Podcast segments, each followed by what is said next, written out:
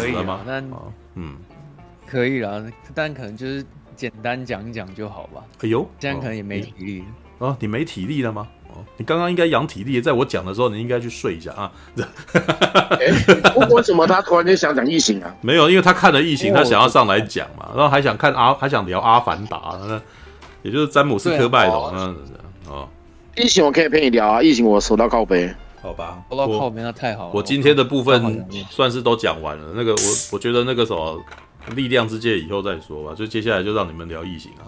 对啊，All right，好吧，来吧来吧。啊好啊，嗯，异形异形，这我一开始是本是看过第一集跟第二集了，然后我一直都没有看过第三集，因为就是前一直很常听到大家都会讲说异形到第三集就还好，然后。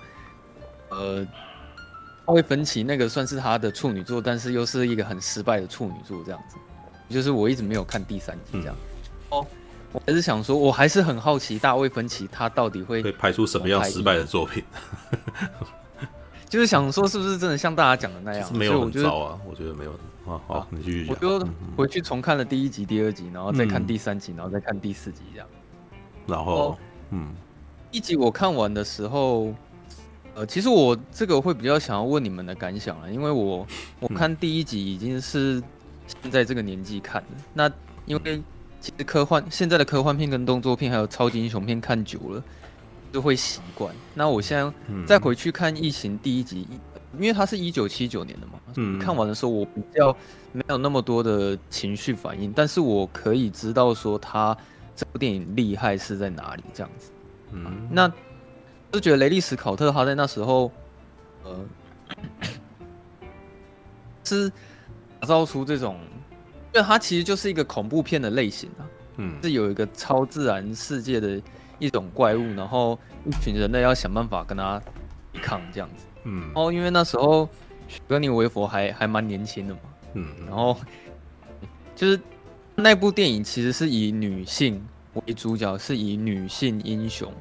去主导这部电影这样子，然后我回去看第一集，我才发现他其实，哎、欸，呃，他们一开始发现那个普罗米修斯号好像就已经埋了很多梗里面，嗯，那是后来后来再加的啦，他一开始没有，对啊，嗯，可是我那时候看到心里面的场景的时候，我还还蛮震撼的，嗯嗯，是它里面。在那个时候，在那个时代所打造出来的那个场景设计，我觉得是非常壮观的。哦，对啊，画面这样，是啊，是啊，那个是雷利斯考特的强项。对，对对对，其实他在很年轻的时候就有办法做到这个程度，我是觉得蛮厉害的，对吧？然后再就是，我觉得《异形》第一集它里面最主要有一个特别重要的画面，就是一个破胸啊。嗯嗯，一开始 有一有一个。型的软趴趴的东西叫什么？直接吸在人的脸上，你知道吗？抱脸体啊，对，那个什么，嗯，应该就是爆脸体，爆脸体或者爆脸虫，爆脸虫。后来吸到脸上之后，我我的推测，它应该是会直接在人的喉咙里面下蛋吗？还是怎么样？就是呃，总是在被它抱住之后，嗯，它就会有办法在人类的身体里面产出一型这样子。嗯哼，然后那个画面就是很经典嘛，就是突然，呃，他吃饭吃到一半，然后有一个异形突然从他的胸部直接破出来。对啊，可是因为现在回去看他那个道具比较要原始一点，有一种古早味，所以我那时候看到有一只异形突然跑出来，然后又很迅速的溜走的时候，其实觉得 蛮可爱的这样子。嗯，没有，不过他在不过那个人在抽蓄的时候，你没有没有吓到吗？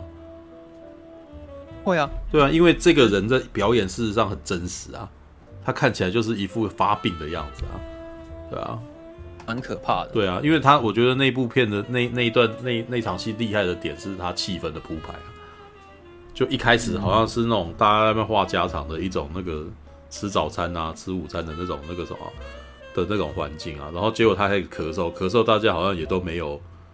也都觉得，哎、欸，你怎么啦？吃吃吃慢一点啊，什么之后，结果他越咳越大力，然后大家开始觉得不对了嘛，然后一直到最后事件发生，当场死在那个地方，哇，那个气氛很恐怖哎、欸，我觉得很很，我觉得那边超吓情绪的堆叠还不错、啊。对啊，像喷血，像你这样喷血的喷的那个之前，他突然间胸口爆开的时候，那个也很可怕啊，对啊，因为那个不是不是到，就是他那个我都觉得那个没有过时啊，那个直接到于那个什么小孩子就是小异形出来以后，它跑掉，它跑掉的那一瞬间，你才开始觉得那是假的，对，因为那个它太直，对啊，那个动作是太直了，它不是它不是生物的跑掉的方法，对啊。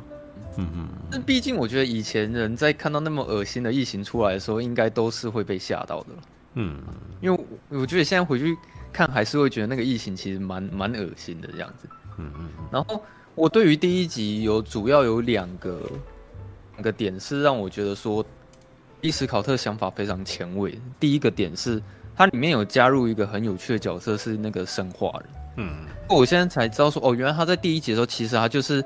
已经有加机器人、仿生人的那个概念在里面。那后来到一半的时候，才发现说，他那个所有的计划居然其实都是一个生化人在操控。嗯。然后再第二第二点是，它里面有加入一个比较是在讲人类贪婪的一个概念，就是他们一直想要把他们的公司一直想要把异形带回地球。嗯。他们认为说那个异形。有产值，嗯嗯，也许可以挖到很多钱，或是发展很多的武器，嗯。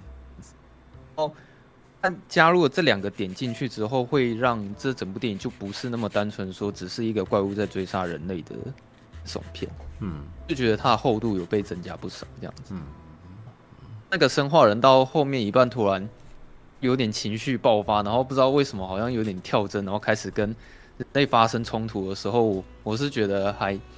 那个情那个剧剧情张力还不错啊，嗯嗯，然后 最后啊，其实就有点像是在看那个雪哥尼维佛如何成为英雄，然后杀死那个异形这样子。其实我觉得它里面很常用一个手法，其实是空间，嗯，雷利史考特他很会运用那个空间感或是狭窄的感觉，会让你觉得很紧张，说，嗯，人异形随时都会在你身边。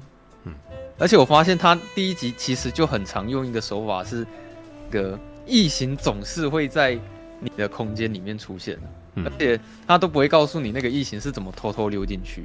嗯，它里面可能有几次都是那种主角他们都确认过说好这个空间一定是没有异形。嗯嗯，是那个异形最后总之一定会出现。嗯，就到最后面结局那时候我们可能以为雪歌妮维佛哈就是已经确认好，然后自己一个人。到太空那个逃生舱里面，嗯，哦，那个异形还是出现在那个里面，而且他躺在那边睡觉，你知道吗？对啊，对，那时候看到，我觉得那一段蛮厉害的，啊，就是你你你必须要跟这个怪物，然后他没发现你，对，然后他就，然后他不是还要那个啥，他全身赤裸裸的嘛，他基本上，呃，雪歌妮维佛演的那个角色，他都只穿了一件内裤了嘛，然后他还要躲到那个什么，躲到太空装里面，虽然好啦，其实。这个如果陈友有看的话，他有一大堆可以拿来解构的，你知道吗？他的画面超多隐喻的，你知道？所以说，所以这很多人很爱隐喻，很很爱拿这个东西来聊，你知道？好吧？你看，你有看过异形吗？有啊，有啊，对啊，自己你都看过。你你你可以从里面看到很多隐喻啊，知道？对，那样。但我必须说，嗯，我在看第一集的时候大概是高中吧，嗯，我其实当时看异形第一集的时候，嗯。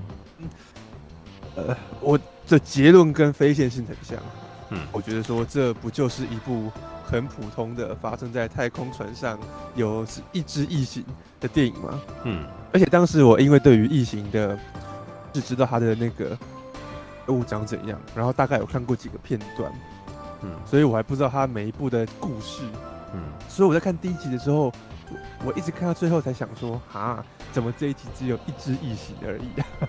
嗯，对，所以我就对于异形第一集，甚至后来看了接着看第二集之后，我都觉得说好像没有，像没有大家传的特别厉害吧。以及我还是要可能到大学之后再重新回去看，才发现说哦，对，确实那个什么呃，不是科麦隆，他掌握掌握那种氛围啊，然后下观众的那个节奏都很。都很精准，这样子，嗯，所以我异形在我心中就是一个经典 IP 吧。但你要说我对于第一集有多爱，然后甚至爱到要还可以分析内容，好像但还没。我还以为你会特别分析呢，因为它里面男性阳具的形象如此的贴切。对了，然后女性在面对男性阳具的结果，她是要躲到太空衣里面，的话就躲套子啊。哦，然后再加上那个什么，这个哦，不是我随口都可以说出来。那你看，像那个什么，呃，他最后那个生化人想要攻击他，他是他是卷纸，然后一直在塞他嘴巴的，啊，那些全部都是那种一种强强暴跟强制口交的那种动作，好不好？对，他事实上在画面上面其实就在告诉你这个了，对，就是女性在躲避男性阳具，知道吗？对他他就在讲这个，好吧？那个 OK，你看。我我在看第一集的那个感想跟陈优是差不多的，嗯、就是没有太多情绪反应，嗯、但是就是你大概可以知道他这部电影是厉害在哪里这样子。嗯，哦，我我是还蛮喜欢结局的啦，嗯、因为你会有点惊讶说，哦，原来秦早就已经就是先躲到那个逃生舱里面，然后你看到雪歌妮维佛解决他的方法，其实他那边也是很很紧张的，嗯，他所有的动作开始变得很慢，然后。会一直在想说他到底要怎么策划那个异形给解决掉，因为他那个有点像是一对一单挑了。对啊，后来他就是那个解决方法，我觉得蛮帅的，因为他是直接把那个异形引到他后面之后，然后再按下开关，把那个太空舱打开，然后喷出去。嗯，那时候雷利斯考特也没有那么简单，就让他就直接出去啊，就是他还故意让那个枪啊，都卡在那个门上面，所以。异形没有被完整喷掉，嗯、他被躲在旁边的那个引擎。对，雪哥尼维佛在把那个引擎发动之后，把异形烧死。嗯，所以其实我觉得我对他结局蛮满意的啊，就是是一个很精彩的一个结束这样子。嗯嗯嗯。然后是第二集，嗯，就是四集的异形里面，我最喜欢的是第二集啊。大部大部分人都最喜欢第二集啊。对，因为。而不说詹姆斯卡麦隆是真的有他厉害的地方，他突然把一个异形的那个格局拉得很庞大，嗯，是让那个整个场面还有动作之类的，他全部都有加大量的多场面进去，然后也有很多大场面。就是我觉得第二集跟第一集差蛮多的，就是以格局方面来讲，嗯。嗯嗯，说实在，我觉得异形一二三四集每一集的风格都很不一样，对啊。老实说，我觉得风格都很不一致，风格都非常的与众不同样。对啊，对啊，然后，嗯，觉得第二集它看起来比较像是超级英雄电影，就是雪哥尼维佛，他跟第一集的差别是在于说，他有一个东西要拯救，是，我是卡麦隆他加了一个小女孩在里面，嗯，然后他，我觉得第二集有一直在探讨母亲的概念在里面，因为最后也有看到异形的母。对，这个还蛮明显的，母亲对母亲，对，嗯嗯。哦，第二集他前面我觉得精彩的地方是说，他有加入一个部队，就是派一个军队，然后要去勘察那个异形的个阵营里，你就会看到说那那一群军队到底会怎么死在那里这样。但其实你在每一集看完，你会发现每一集手法都一样，他们会派一群新的一批演员。嗯，然后进去那个异形的巢穴，然后你就看那新的一批演员会怎么被异形杀死，这样。就每一集，第二集开始好像都是这个样子。嗯，就是会有一个团体。嗯嗯。那到那个，我觉得第二集最后面有一个地方我看的很震撼，是那个马麦隆他让那个雪歌妮维佛就是找那个小女孩找到一个地方的时候，有个镜头突然慢下来。嗯，然后你接下来就要说为什么？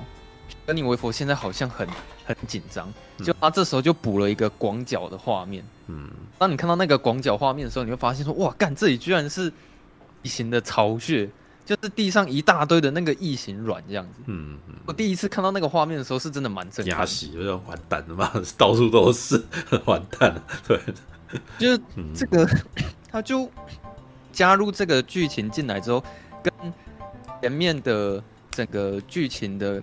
格局就差很多，对，因为到那边突然，我觉得就变得蛮商业的了。然后他最后还有那个有一个镜头是，他慢慢带到那个异形的母亲出现的时候，我心里想说，哇靠，这个太大只了吧？那个异形的母亲超大一只的这样子。嗯嗯嗯。然后我觉得蛮有趣的是，他还有一个设定是说，那个异形的母亲旁边还有那个异形小弟。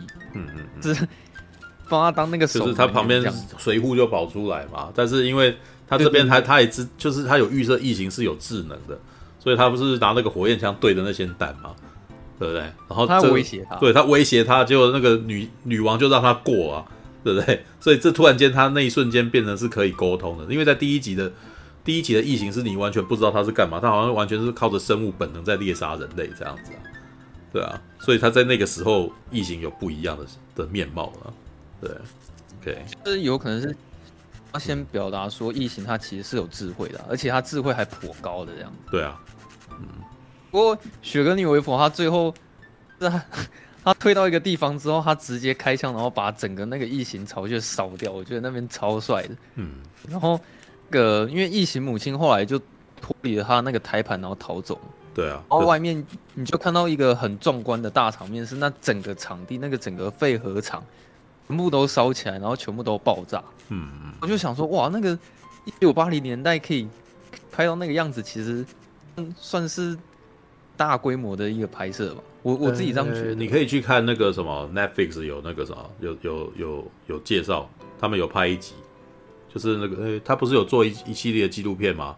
就说我们那个 video 的那个，就是呃，呃，那个系列是专门在介绍一些很有名的。的电影当年是怎么做出来，然后去去采访当时的制片啊，什么什么怎么弄这样的，讲一些秘辛出来，然后就有讲《异形二》，然后《异形二》呢，基本上成本相当低啊，完全是詹姆斯·科麦隆用他以前的那个，因为他以前是专门在拍那种粗略低级片、粗略 B 级片的那个 team，知道他是被那些人带出来的，所以他用最便宜的方法拍片，知道所以成本压得非常非常低，可是。拍出来效果相当好啊，All right，嗯哼，以即使是用现代的眼光来看，我还是觉得《异形二》是非常好看的。对，嗯哼，但是它有避不了，它有免不了用了好几个兼用卡了，知道？像在前面电影的前面，他用了自动机枪，然后不是在攻击那些爬行过来的异形吗？对不对？也就是就是他们可能在前方在那边准准备的时候，然后接下来会穿插几个异形在那边爬行的画面。那几个画面感觉起来是重复的，对。哦，你说他有偷一些画面，对不对？就他穿插的角度是类似的，然后你就会觉得这画面是，哎，是不是同一一起拍一拍，然后先剪前面几分钟，然后再剪后面几秒钟的那种画面来补啊？对，那那就给人家一种重复的感觉啊。那那我觉得那是在，而且哦，它里面有几个那个秘辛里面还有提到几个那个什么省钱的。就是他这这一点我就要讲啊，知道我们那时候在，我那时候在在 PD 的那种弄素还真的时候，看到那一集的时候超感慨，你知道吗？里面有一幕就是讲到说，因为他们不是要做一个太空船嘛，那时候陆载的陆战队的太空船的模型，知道吗？然后詹姆斯科麦隆在事先就已经跟做模型的人讲说，你只要做，你只要做一半就好了，因为我只会拍那一半而已，知道？我那时候就赞叹，你知道哇，卡麦隆你好厉害，你知道吗？因为你只有，因为你你呃，这是厉害的制制作啊，就是你在一开始就知道你只要用到哪几颗镜头，然后你就只拍那几颗，然后你就可以省钱，因为他接下来后半后面的那个模型都不用做，你就省了一半的工了。然后因为你已经定好了镜头在那个位置，你就只需要拍那个卡，你就不会不会有，就是有成本的叠加，就是。呃，如果我会想说我要到现场才要决定，那你就必须要把所有的事情都准备好，你知道？你就整个面都要拍啊，整个面都要做，然后大家就要预设你什么都会用到，就什么都要准备。可是如果你一开始把条件限制的很死，就是只有那个，那你在那一天那那个镜头就可以快速拍掉，知道吧？如果你非常非常确定的话，对，嗯。怎样？我觉得这主要就是导演的功力问题，嗯，就是他很清楚导演这个职位如何。对，但是如果是侯孝贤的话，他一定会到现场这边某某某某，知道？或者如果如果是王家卫的话，他会拍十年，知道？就是这就是所谓的到现场才来做准备。但是我觉得也没有对或不对，因为有的时候是到现场做一种艺术，知道？但是呢，像卡卡麦隆的情况是，他的规划在先期都准备好了，然后他到现场，然后就是要那样子。但是呢。哎、欸，卡麦隆到后期也是越花钱越越凶啊，然后他拍片也越拍越久。啊、也就是说，这是在他在前期拍《异形二》的时候，他自我约束到最厉害，可以到那个程度，知道吗？OK，好，你讲这个会让我想到那个奉俊昊，其实也是啊。嗯嗯，是俊昊他在拍那个《寄生上流》的时候，他自己有讲过一句话，他说：“嗯，很骄傲一件事情，就是他最后把《寄生上流》全部拍完的时候，嗯，我的分镜跟他一开始画的基本上是差不多的。他很骄傲说他有办法做到这一点。嗯，哦，听说他对那个。”面的要求度是，他甚至会请一个现场剪接，嗯，是现场会把那个画面拍完之后，就直接送到剪辑现场，然后剪出来，然后他看说确认是不是都是他分镜长的对，所以这拍片风格好像真的就是说，基本上不会拍多余的画面，这是一种节制的节制的技术了，对，但是有一些。但是因为拍电影有非常多种方法，这只是其中一种方法。我只是觉得从制片的角度来讲，我非常的佩服这个方法，因为它会非常的精神成本，而且控制时间，知道对，它就会，你知道，你就可以在有限的预算里面做到你自己计划里面的事情。如果你先期计划画得好的话，对，就会省去很多在现场迷路与探索的时间。对，OK。其实我拍过片，就是都会知道说，现场大部分时间都是在等待。对啊，你你就是要让所有的人尽量不等待，然后把那件事情完成啊。对啊，因为都是在准备啦，就是先他妆发完了以后，然后定灯光，灯光灯光了以后，然后再定摄影和画面，然后接下来定走位，然后接下来还被那个什么台词协调。你看每个人当做这件事的时候，其他人都在等。对，OK，啊，好吧，通常大部分时间都是在等待。对啊，通常大部分。那个，因为第二集我觉得他结局的方法跟第一集也是有一点像，可是。嗯。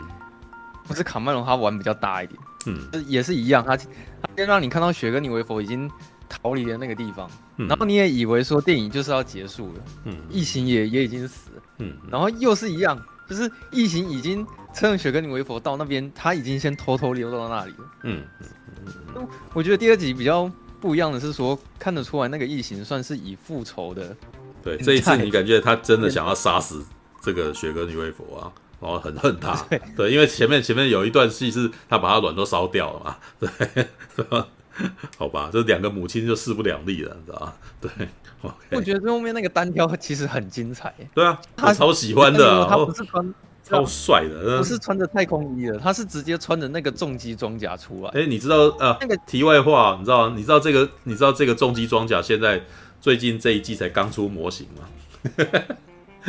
买得到哦，你知道。知道，我记得他那个其实是专门是移动货物在用的那种。对他，他在呃，这是好莱坞的。你看啊，你可以注意到好莱坞的故事后面要发生什么事，他前面一定要先伏笔给你啊。对，所以他前面是不是有一段他在那边，他在家里面，他不是呃，因为故事的一开始，雪歌妮维佛是被解冻的嘛，对不对？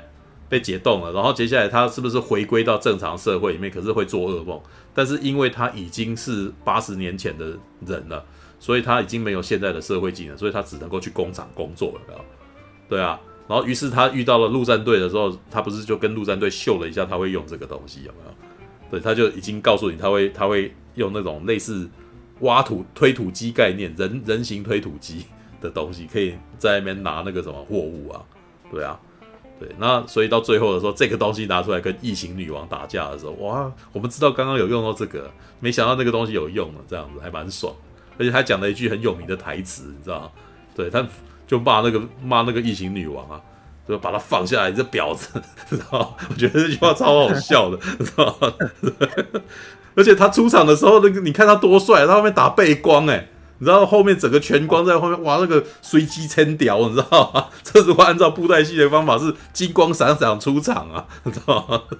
谁打灯的？对啊，那个 那个最后的最后的决斗蛮蛮屌的，很屌啊！然后在那边哇，这只是没有啦。呃，如果你要讲一些小缺点的话，就是那个时代拍比较没有力道感啊，知道没有力量，就是速度会比较慢一点。对，因为他用都他他是锁特写的啊，他都是锁一些特写，然后让你知道，呃，你他会先锁异形女王的脸嘛，然后接下来再锁那个什么那个雪歌妮维佛的脸，然后接下来你会看到他一个这样子这样子有没有？对，然后可能会稍微拉远一点，让他这样子顶一下，这样打下去啊。对，然后或呃，接下来就是那个异形女王的舌头会伸出来，盯到他差点要到那边这样子，然后他还要打开点火的去烧他，去焊枪去烧他的身体这样子之类的。对啊，这个打的是我觉得如果以现在的技术打，应该啊，《阿凡达》里面就有就有在重现类似的一步了，也是那台重机，对，也是那种东西，只是我觉得全 CG 反而没有，又又没有力量感的，对，这还蛮那个什么很微妙的感觉，对，好吧，来、嗯，你可以继续讲下去，对，因为异形的死法好像都都差不多啦，就是通常一定会喷到外太空外面去，嗯，感觉好像都是这个样子，嗯，哦，这集看完之后。我终于就开始看第三集。哎，等一下，第二集你难道没有对雪哥女巫佛的手肘感到害怕吗？手肘，他有一部是他被异形女王抓住脚啊，然后他不是盯他他的那个什么很细瘦的手臂就要盯那个什么太空船的那个梯子有没有？你还记得这场戏吗？那场戏我们快吓死了，因为他的那场戏，他那个什么那那个他刻意的让这个画面出来的时候，你会看到雪歌女巫佛的手肘超细的。然后他既然撑在那个地方，然后接下来有一幕是他突然间，他用一个那个画面是这个什么异形的手脱离，你知道吗？然后可是，在那一幕，我们会以为所有的观众，至少我们那个时候的观众，全都以为雪歌女巫佛的手断掉了，知道？我以为他的手被扯断了，知道？他那一幕很厉害，他只是靠剪接就让你有这个错觉，你知道？结果是异形的手断掉，然后异异形抓住他的脚，那个拖那个什么抓拖这样子。然后我们那时候干哇吓坏，我以为是异形的手，以以为是雪根女威佛那个啥，他那么细的手，然后钉在那边，然后被那个东西扯断，你知道？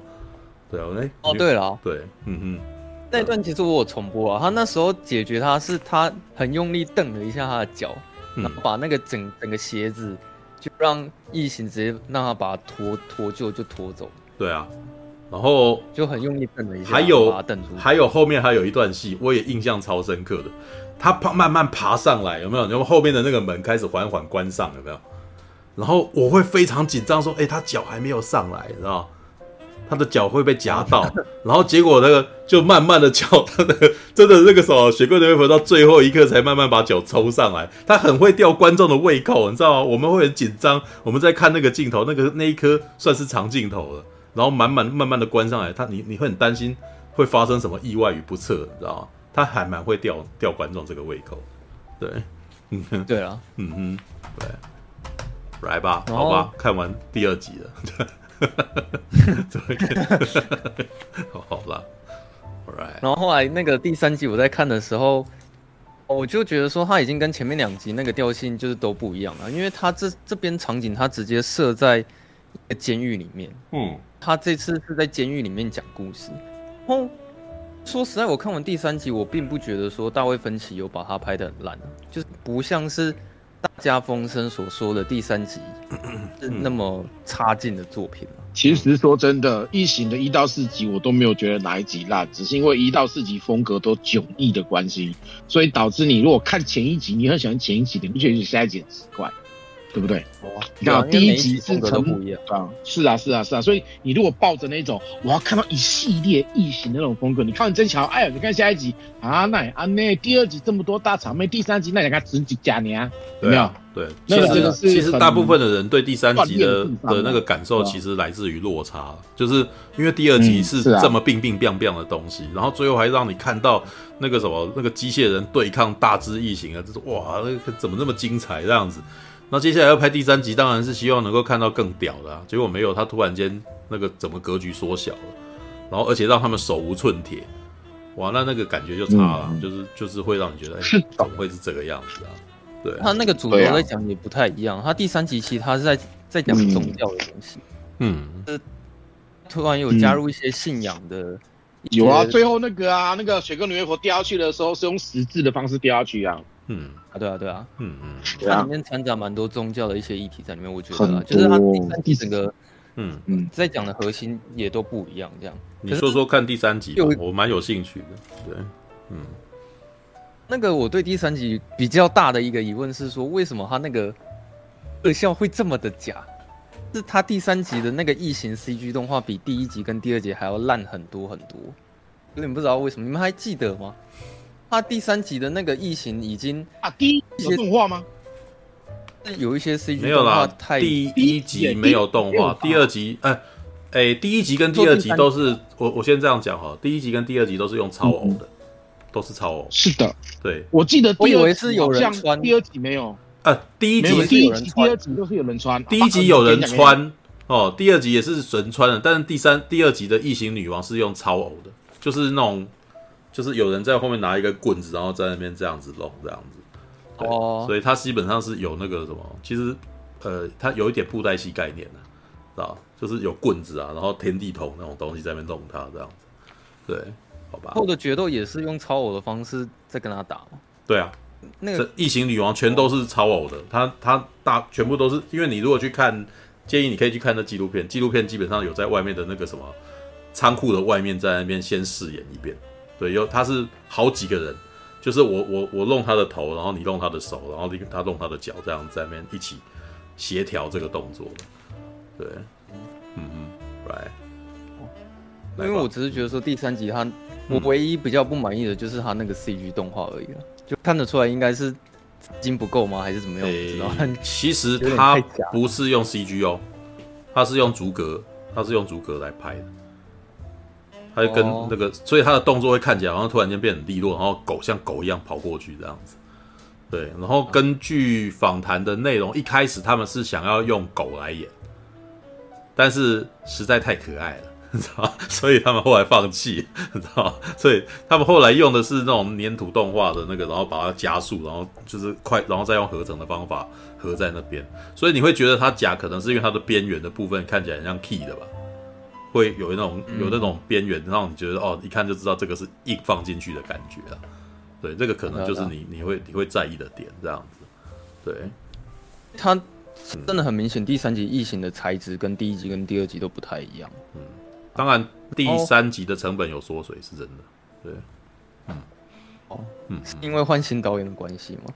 欸，据说在一开始的计划里面，他跟甚至跟你现在看到的差非常多。你知道它一开始的设定啊，那一颗，呃，他们的那个监狱并不是在一颗行星上面，是一个类似死星的的那个什么的卫星，而且呢是木头做的。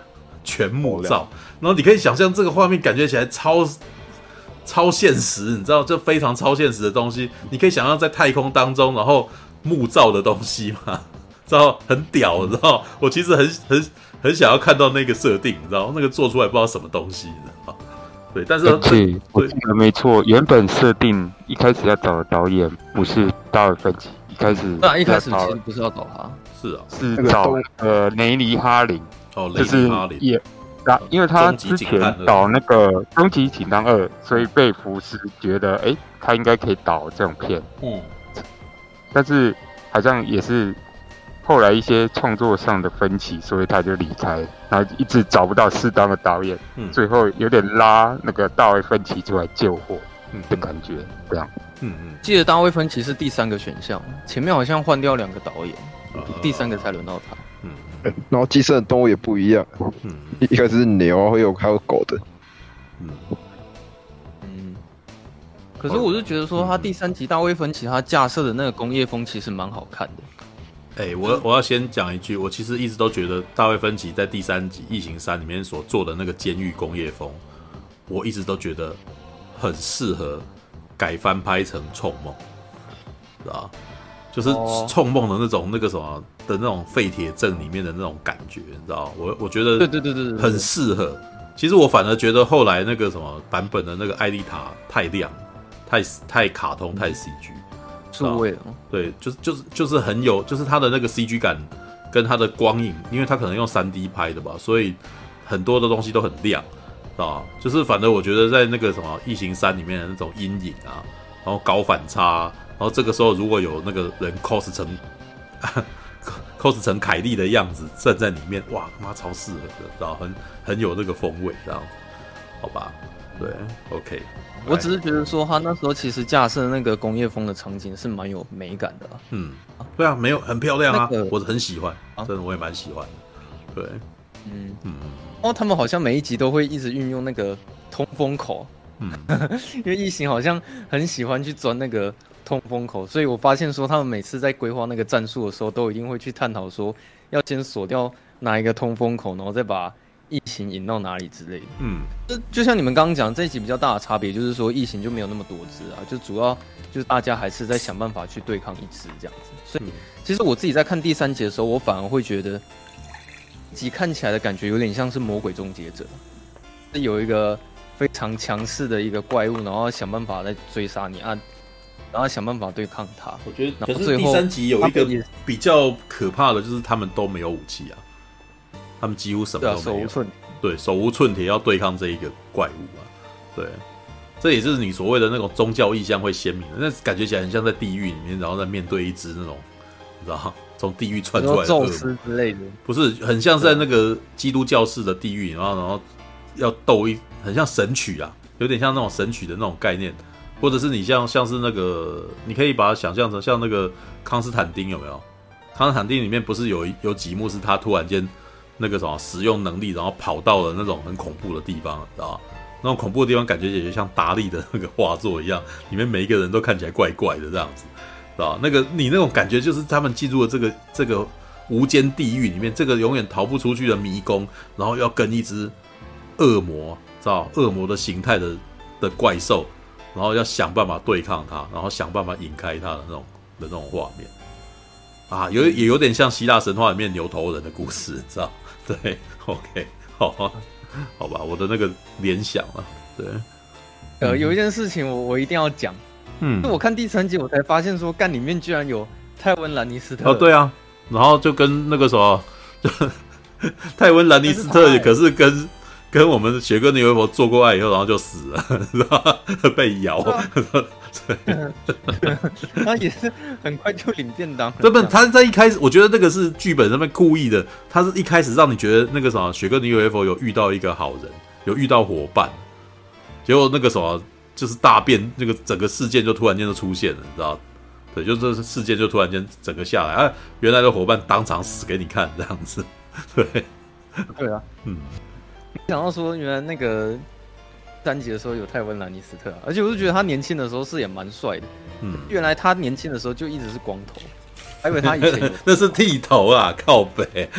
哦，剃头。因为那这因为那个所有的那个什么，所有的那个人在里面可能都为了避免生气争宠，所有人都剃头啊。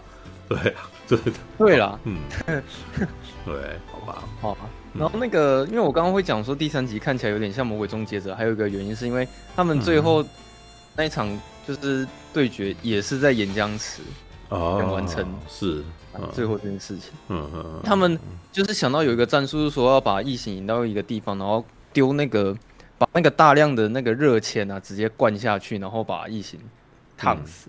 嗯嗯嗯嗯。当然，依照传统，异形不会。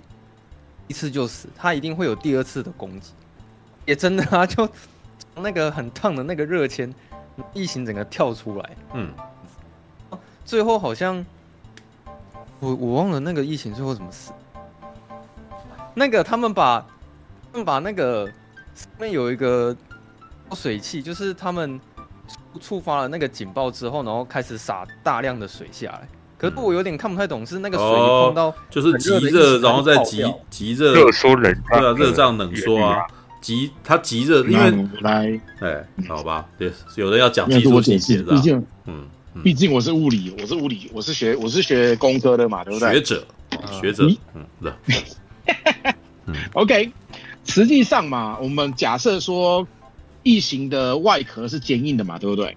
然后任何的东西呢，你在它可能它的。的甲是可以耐很高温都不会死，对不对？嗯。但是你在极高温的情况下，突然变到低温的话，一定会碎裂，嗯、因为会东西一定会冷缩热胀。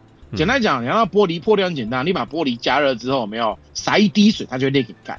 嗯、其实是类似像这样子的状态。嗯，对啊，就是所谓的极端高温，然后再立刻降，立刻降温，然后就会造成那个什么，就呃，物体会碎裂，物体会碎裂，这样都说到。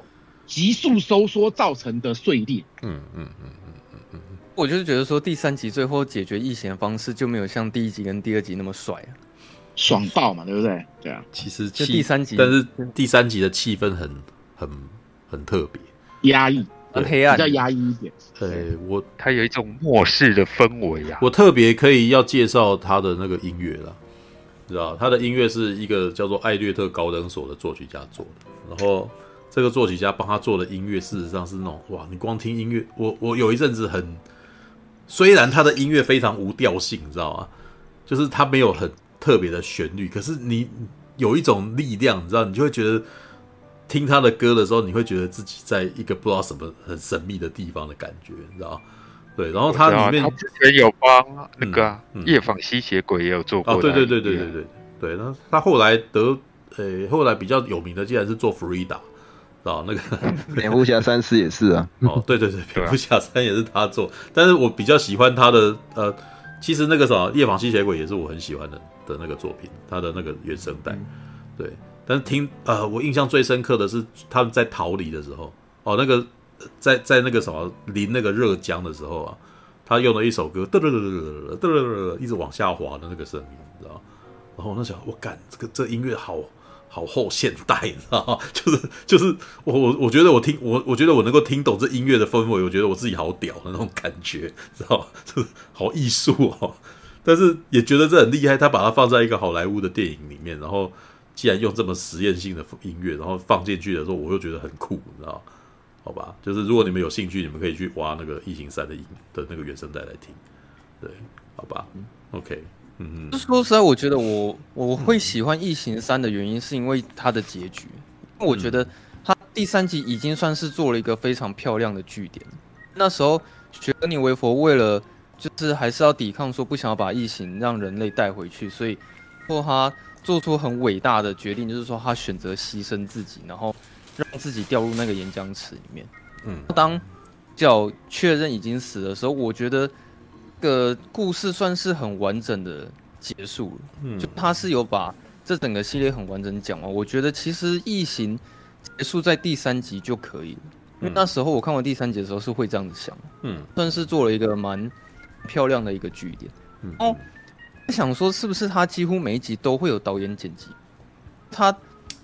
发现每个人看的异形版本好像都不一样，像不是看的第三集的版本是。解释一下，因为异形后来在大概在也是我大学那个时间点吧，二零零四年、二零零五年左右，呃，正好是呃 DVD 方兴未艾的年代。然后呢，他们就发行了一个九碟版，啊，为了要发行这个九碟版呢，他们把每一个导演都有去找每一个导演去知会他们，然后做导演讲评，然后。还请他们再看一下有没有，要重剪的，所以雷利斯考特跟詹姆斯卡麦隆都有应都有获邀来重新整理了一遍，然后呢，基本上他们都没有特别加长，甚至两个版本都有比较短的迹象，都被剪短了。然后第三集呢，诶，大卫芬奇不肯来，但是他们还是有做了一个。哦版本出来，你知道？但是这个版本其实我觉得它已经跟院线版变得非常不一样。我有看过啊，我有看过一个加长版，对，差非常多。对，但是呃，我觉得那个版本也没有比较好，因为它的故事有点拖，而且演到中间以后就变成，我觉得那个什么剧本开始电影变得很尴尬，就是大家不知道该怎么办了。所以他那边开始有重复的情，呃，重复的情节跑出来了，对，所以我那时候也并不觉得说这个版本有比较好，对，只是他好像把一些事情讲的比较清楚一点了，对，OK，All right，我看到那个版本是最后解决的时候，雪跟尼维佛跳进岩浆里面，然后他是有被破胸出来，那时候异形刚好从他胸口出来，是是是，那个是那个版本，对对，没有，那这两个版本都都是这样子结局的。对，都是这样。是哦，结我以为结局会不一样。结局结局是一样。呃，有，嗯，有一点点不一样，就是雪歌妮维佛掉下去有两个姿势，一个是十字的姿势，一个是抱着胸的，一个是抱着肚子的姿势。哎，我记得是这样子。对啊，嗯嗯嗯。但是因为异形有异形有破胸，跟一个没破胸啊。哦，没有没有，都有破肚，都有破肚，都有破肚。破一个是破肚之后，雪歌妮维佛压住肚子，一个是那个雪歌妮维佛十字掉下去的时候破肚。十字破下去应该是应该是大卫芬，应该是院线版啊，院线版。大卫芬奇的版本。对对对，我想一想，我当时是录影带看的，所以我不知道院线版的，因为那时候是录影带。对，那没有，应该说大卫芬奇唯一有做过的版本就是院线版，就是后来再弄的那个版本，大卫芬奇没有、嗯、没有，就是他没有、嗯、没有经手啦。哦，对他完全不理会这个邀约了。对，嗯、所以我记得好像后来的版本就是大卫芬奇是不是说改一个名字给他，就是。因为不能换他用的嘛，好像要改一个名字给他。对啊，对啊，应该就是是这个版本。对对对对，那个是加长版，就是官方呃，嗯、就是官方的加长版，但是不是大卫剧名。对对对，他不愿意剧名啊。对对对对对对。嗯嗯。不过因为我后来有去看那个大卫芬奇他自己的讲法，他自己其实有讲说，其实他在拍《异形》第三集的时候非常的不快乐，所以可能是因为。刚出来当导演，然后也是第一次的处女作，所以现场在拍片的时候，很多工作人员有点叫不太动，嗯，而是配合度不是那么高，嗯，然后可能像有一些摄影大哥，可能也看不起这个年轻小子。嗯，那时候大卫芬奇就觉得，当他拍完《异形》第三集的时候，他就是下定决心，也不想要再拍电影，那时候就决定说，想要就回去拍 MV 这样子。嗯，然后只是说后来有人又把《线追七令》的剧本丢给他，嗯，他才又有兴趣回来当电影的导演。嗯，但其实原本他的想法是说，他拍完《异形三》，他就不想要再当影导演，这样就是太挫折，心情太差这样子。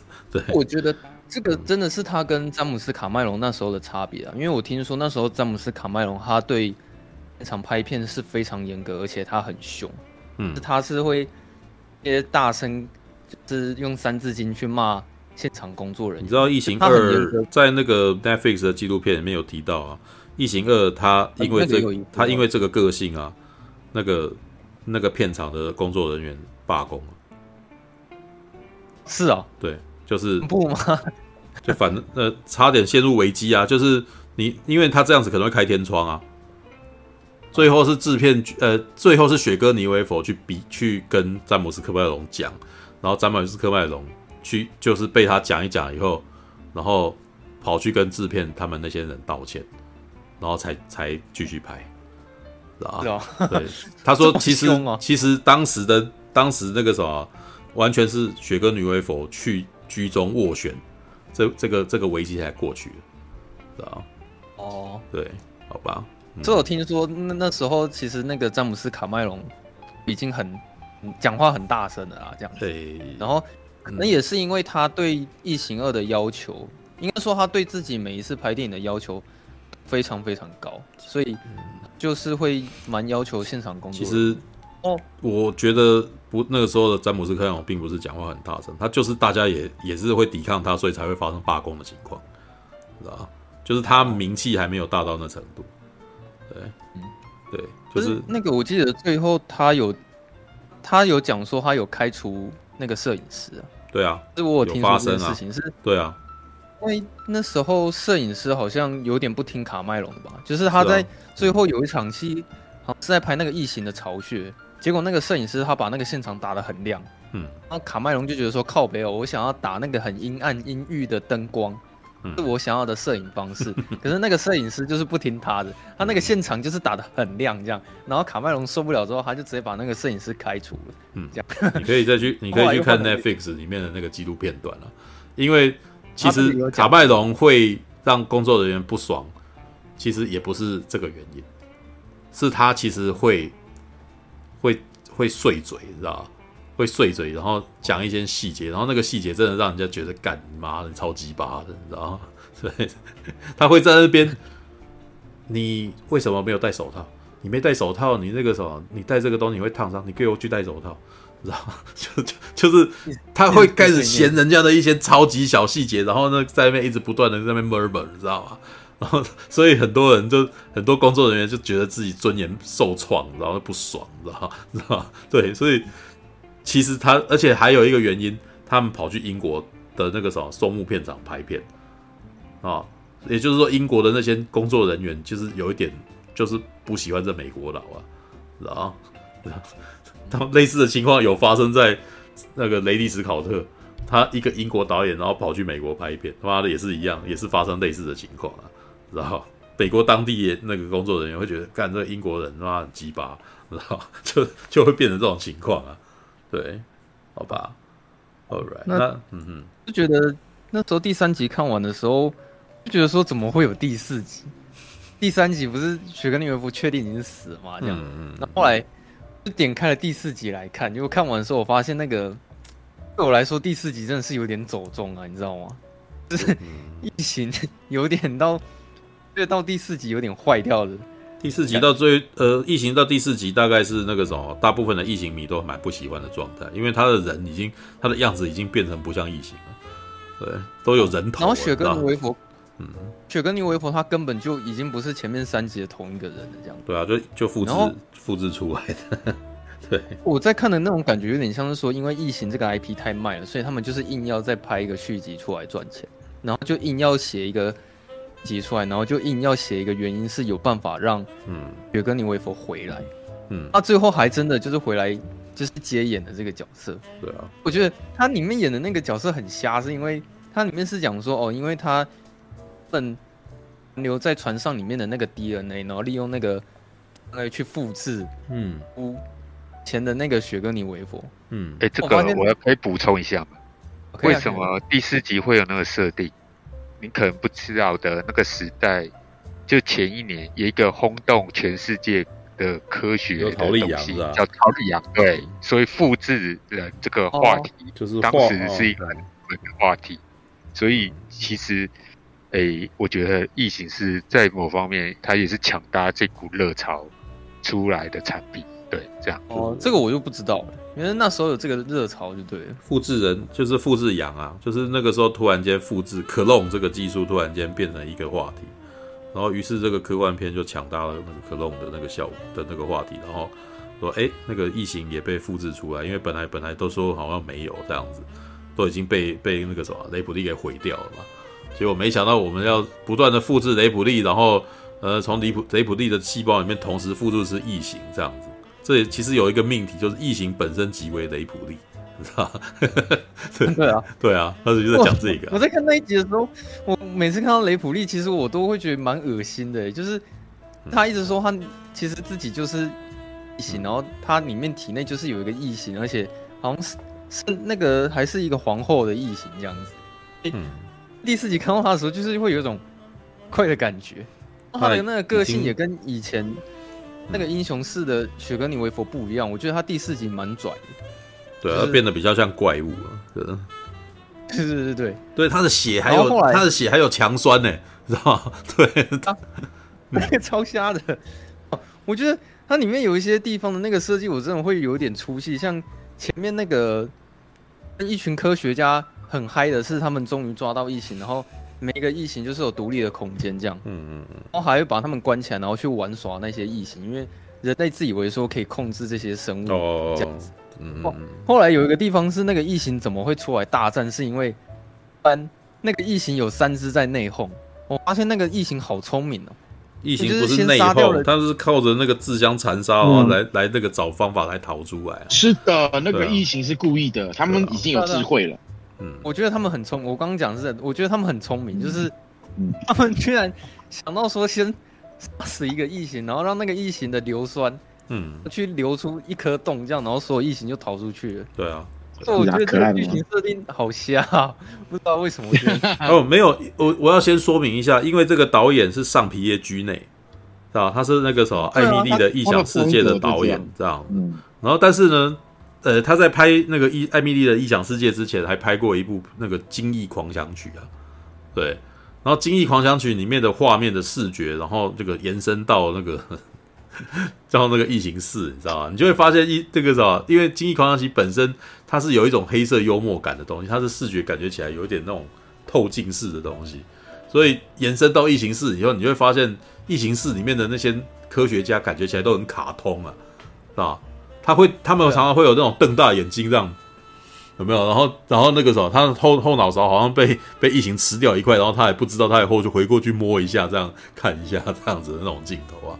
对，所以，诶，我觉得异形四是把它那个什么，是拍的有点好笑的，他是有点刻意把它拍的像喜剧，是吧？对啊，对啊，难怪我想说，为什么会这个样子？嗯对，你不觉得他们那一群，那个、他他有有点在讲说这一个这一群自以为厉害有没有的人，结果后来被玩弄了，结果反而是一群上了船的这些工人们，每一个都很厉害的那种故事，对啊，对啊，对啊，所以就是你看，里面有一个，里面还有一幕是从轮椅里面拿出各种武器，你知道吗？对，我觉得那个还蛮好笑的，很幽默啊，对。嗯，我刚刚讲说那个，其实第三集看起来有点像《魔鬼终结者》，嗯，那我觉得他第四集看起来有点像《恶灵古堡》。那其实《古堡》的剧情就是有一个城市里面有一堆僵尸嘛，然后会派一一批军队，然后去杀那一群僵尸这样。然后只是异形说，现在这个地方有一一群的异形，嗯，现在他们派了就一批人进来，然后去杀这一群的嗯，所以我觉得我在看第四集的时候，我蛮像在看《古堡》的那种感觉。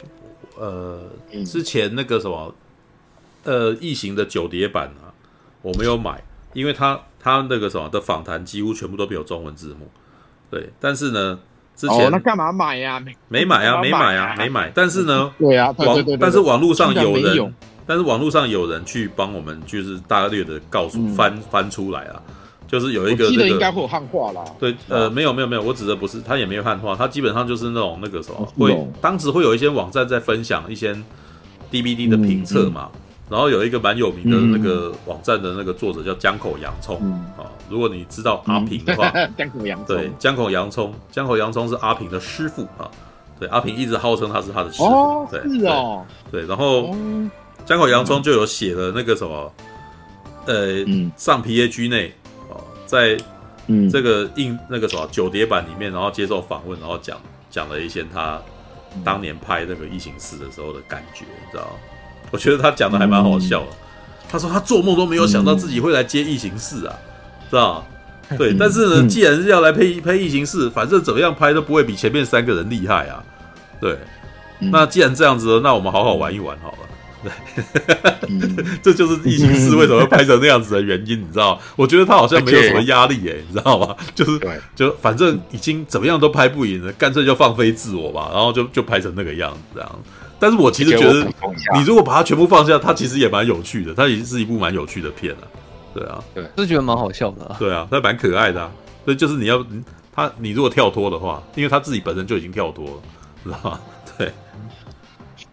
刚刚触兄不是说异形是它很有黑色喜剧的那个感觉吗？对啊，因为他的剧本其实是乔斯温登写的。哦，好像是哦，好像是哦。乔斯温登，所以后来乔斯温登写那个什么呃鬼的那个啥，他不是还写了一个故事，是都会有各种的怪物的那种那那部片嘛？其实就很有异形四的味道啊。对啊，嗯嗯。其实那个片中，我唯一一个地方我看的会比较有一点感觉是那个雪歌妮维佛，他走到一个实验室里面，哦，他看到里面看到他自己是大量的那个实验体的复制，哦，其他的他嘛，对不对？复制之前的他，对啊。我觉得那那那个地方是整部电影里面我觉得拍最好的地方，嗯，是会会让我觉得说，哎，好像我稍微有一些情绪上的这种反应这样子，因为我真的感觉出来说，雪歌妮维佛他是的很压抑说。原来他自己的 DNA 已经被被人家开发到这个程度，而且里面那些东西都太恶心了，就是什么样奇奇怪怪的那些对。体都有，然后都会沉浸在那个水水水族箱里面啊，然后最后还有一个活体在那边，然后还恳求雪歌妮维佛说拜托要把他给杀掉。我觉得，因为那边拍的还蛮好的，嗯嗯，最后因为他有点。是情绪爆发的关系，他还是选择就是开那个火枪，然后把那整个实验室给烧掉，这样子。对啊，嗯，我觉得那那边拍的还不错。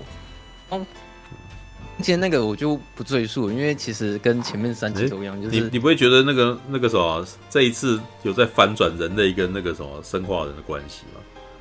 对，就是他在前几集，就是他们跟生化人前几集基本上生化人都是都是呃没有，他第一集基本上生化人是坏人嘛。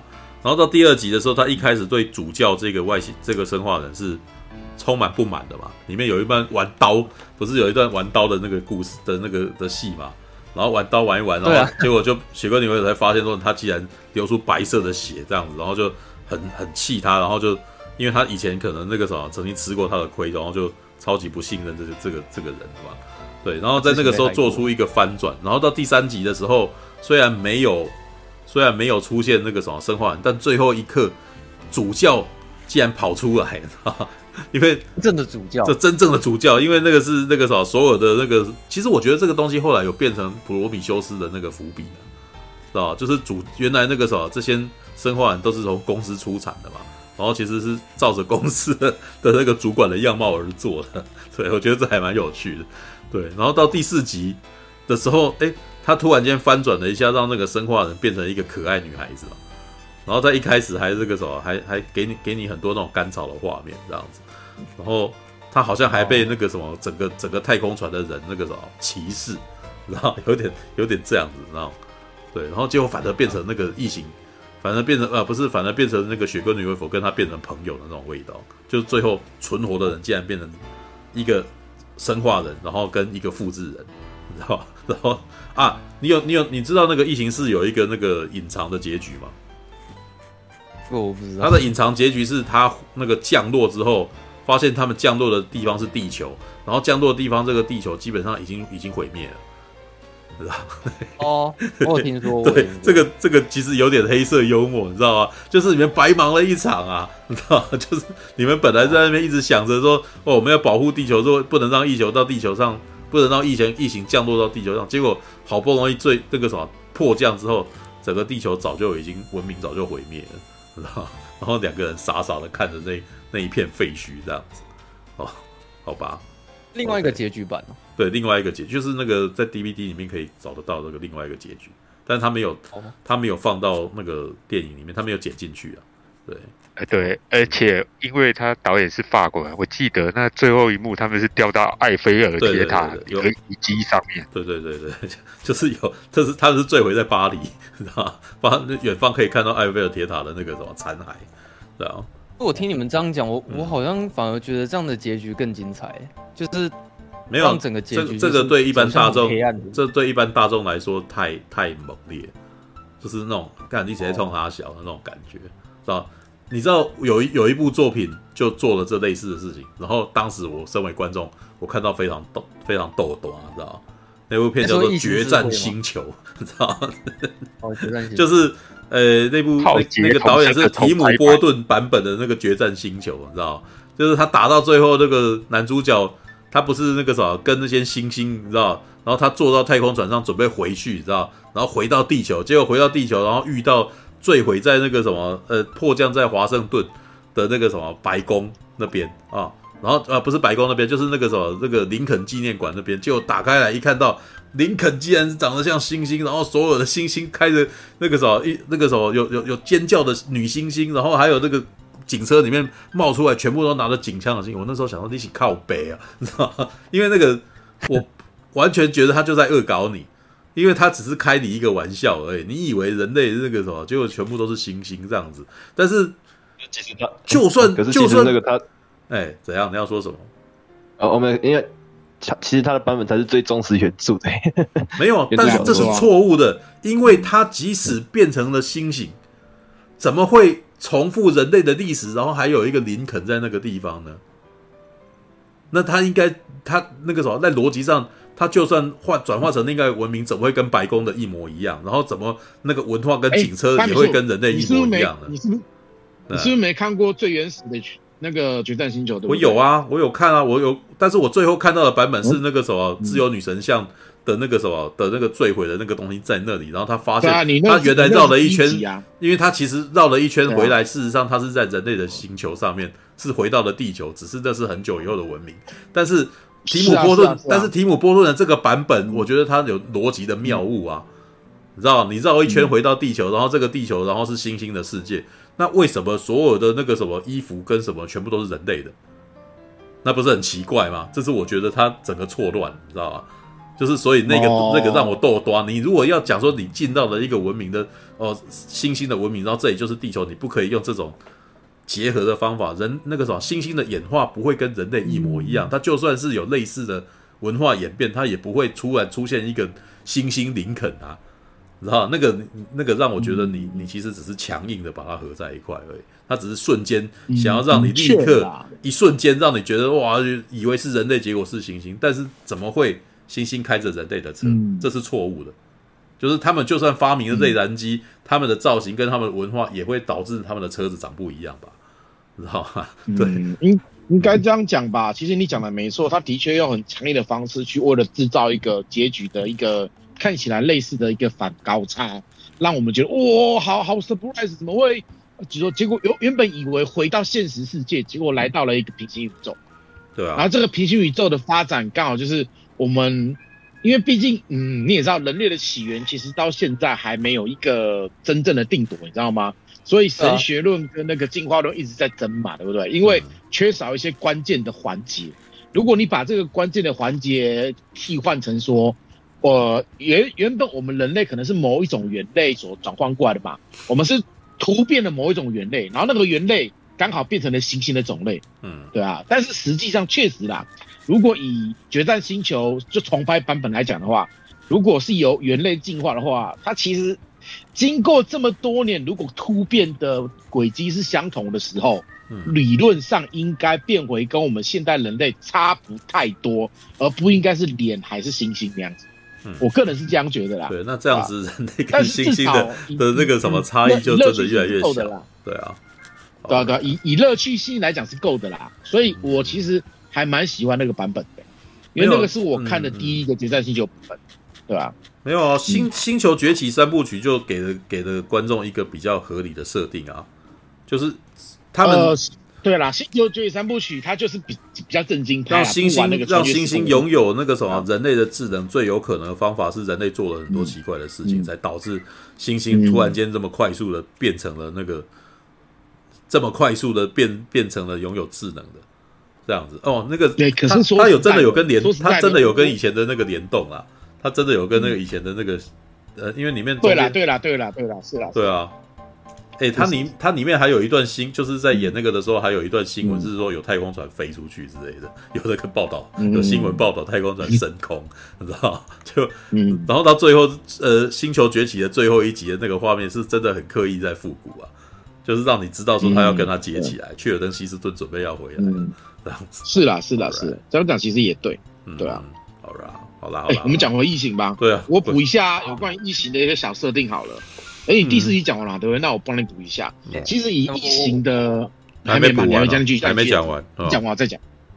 哦，好，那我我我就直接跳到最后，因为中间我没有什么想要讲的。嗯，那个疫情是最后那个我我是有看到一个大场面啊，就是那个雪格尼维佛他有是因为被疫情抓走，嗯，然后他也看到了异形的巢穴。对，第四集又有异形的巢穴。嗯，然后那时候我看到异形的巢穴的时候，居然是看到异形的皇后。在产卵，嗯，是，因为我觉得很屌的是，他产下了一个不是普通的小孩，而是一个巨婴，就是变胎生的，那个异形皇后，她产下那个小孩，她出来是一个非常庞大一个白色的，白色的不知道什么东西。那我看到我看到那个造型的时候，我突然大笑，因为我觉得它看起来超不像异形的，然后。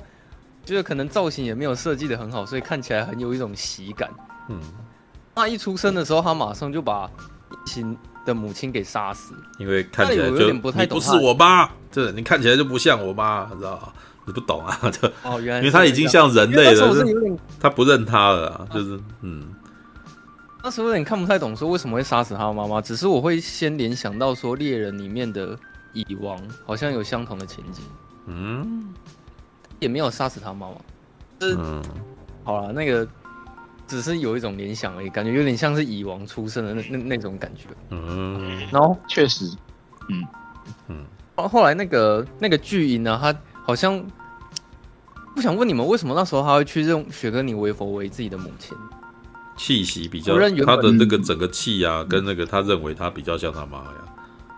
对啊，嗯，他认为那个比较像是他的妈妈，而且的确，因为那个时候，你你如果从他们研究机构，基本上是复制雪歌妮，复制那种那个什么细胞有没有，然后才转出来的。事实上，雪歌妮维佛身上的确是带有，的确是带有那个什么异形的那个细胞。然后，可是我觉得从异形，因为我觉得那他那个比较具象化啊，因为生出来的东西已经不像异形，像个人了。他有个骷髅头在那个地方嘛，啊、对不对？对呀，对啊，所以。诶、欸，我觉得他有一点让观众觉得，诶、欸，这个看起来也不像异形，所以他也不认异形当妈妈，所以他反而比较希望，他本人反而比较觉得雪歌妮维佛是他妈妈这样子，然后我觉得这个设定有点基本上在嘲讽 他的各个时代的作品，你知道吗？你不觉得吗？他在第二集的时候，雪哥你以为我不是妈妈吗？然后，然后现在疫情认到他妈，他妈反正觉得蛮恶心的，不舒服嘛，对不对？你知道，我们所有的观众都看着，诶、欸，不要这样子嘛，你说都会有一种这样子不舒服的感觉，所以妈妈要把这孩子给杀了，你知道吗？对，就他最后那一幕也是啊，我觉得这个其实他最后的选择也让人家觉得有点歪啊，就是你现在，所以那个什么，这个生灵啊，这个。哦，跟你真正有血统的人，你不认他，结果你后来选择跟女机器人变朋友啊，知道吗？就因为到最后，女机器人跟那个什么雪哥尼维佛的依赖关系，也都你也都会让你觉得，好像雪哥尼那个什么维诺纳瑞德所演的这个外的这个生化人，好像比较像是雪哥尼维佛的那个什么的女儿的感觉，知道？然后，所以他到最后的结结尾有点有点那个，知道？比较喜欢机器人而不喜欢活物，知道？知道？这这有一点点小嘲讽啊，知道？好吧。最后那个，嗯，他还是因为那个什么雪歌妮薇佛，他他们不是要异形然后先逃走吗？可是因为那个异形还是追出去，有追到他们。嗯。然后我觉得那边看看到那个时候，我觉得有点瞎，就是，嗯，雪歌妮薇佛他那时候把手上的那个血丢在那个窗户上面，哦，那那个。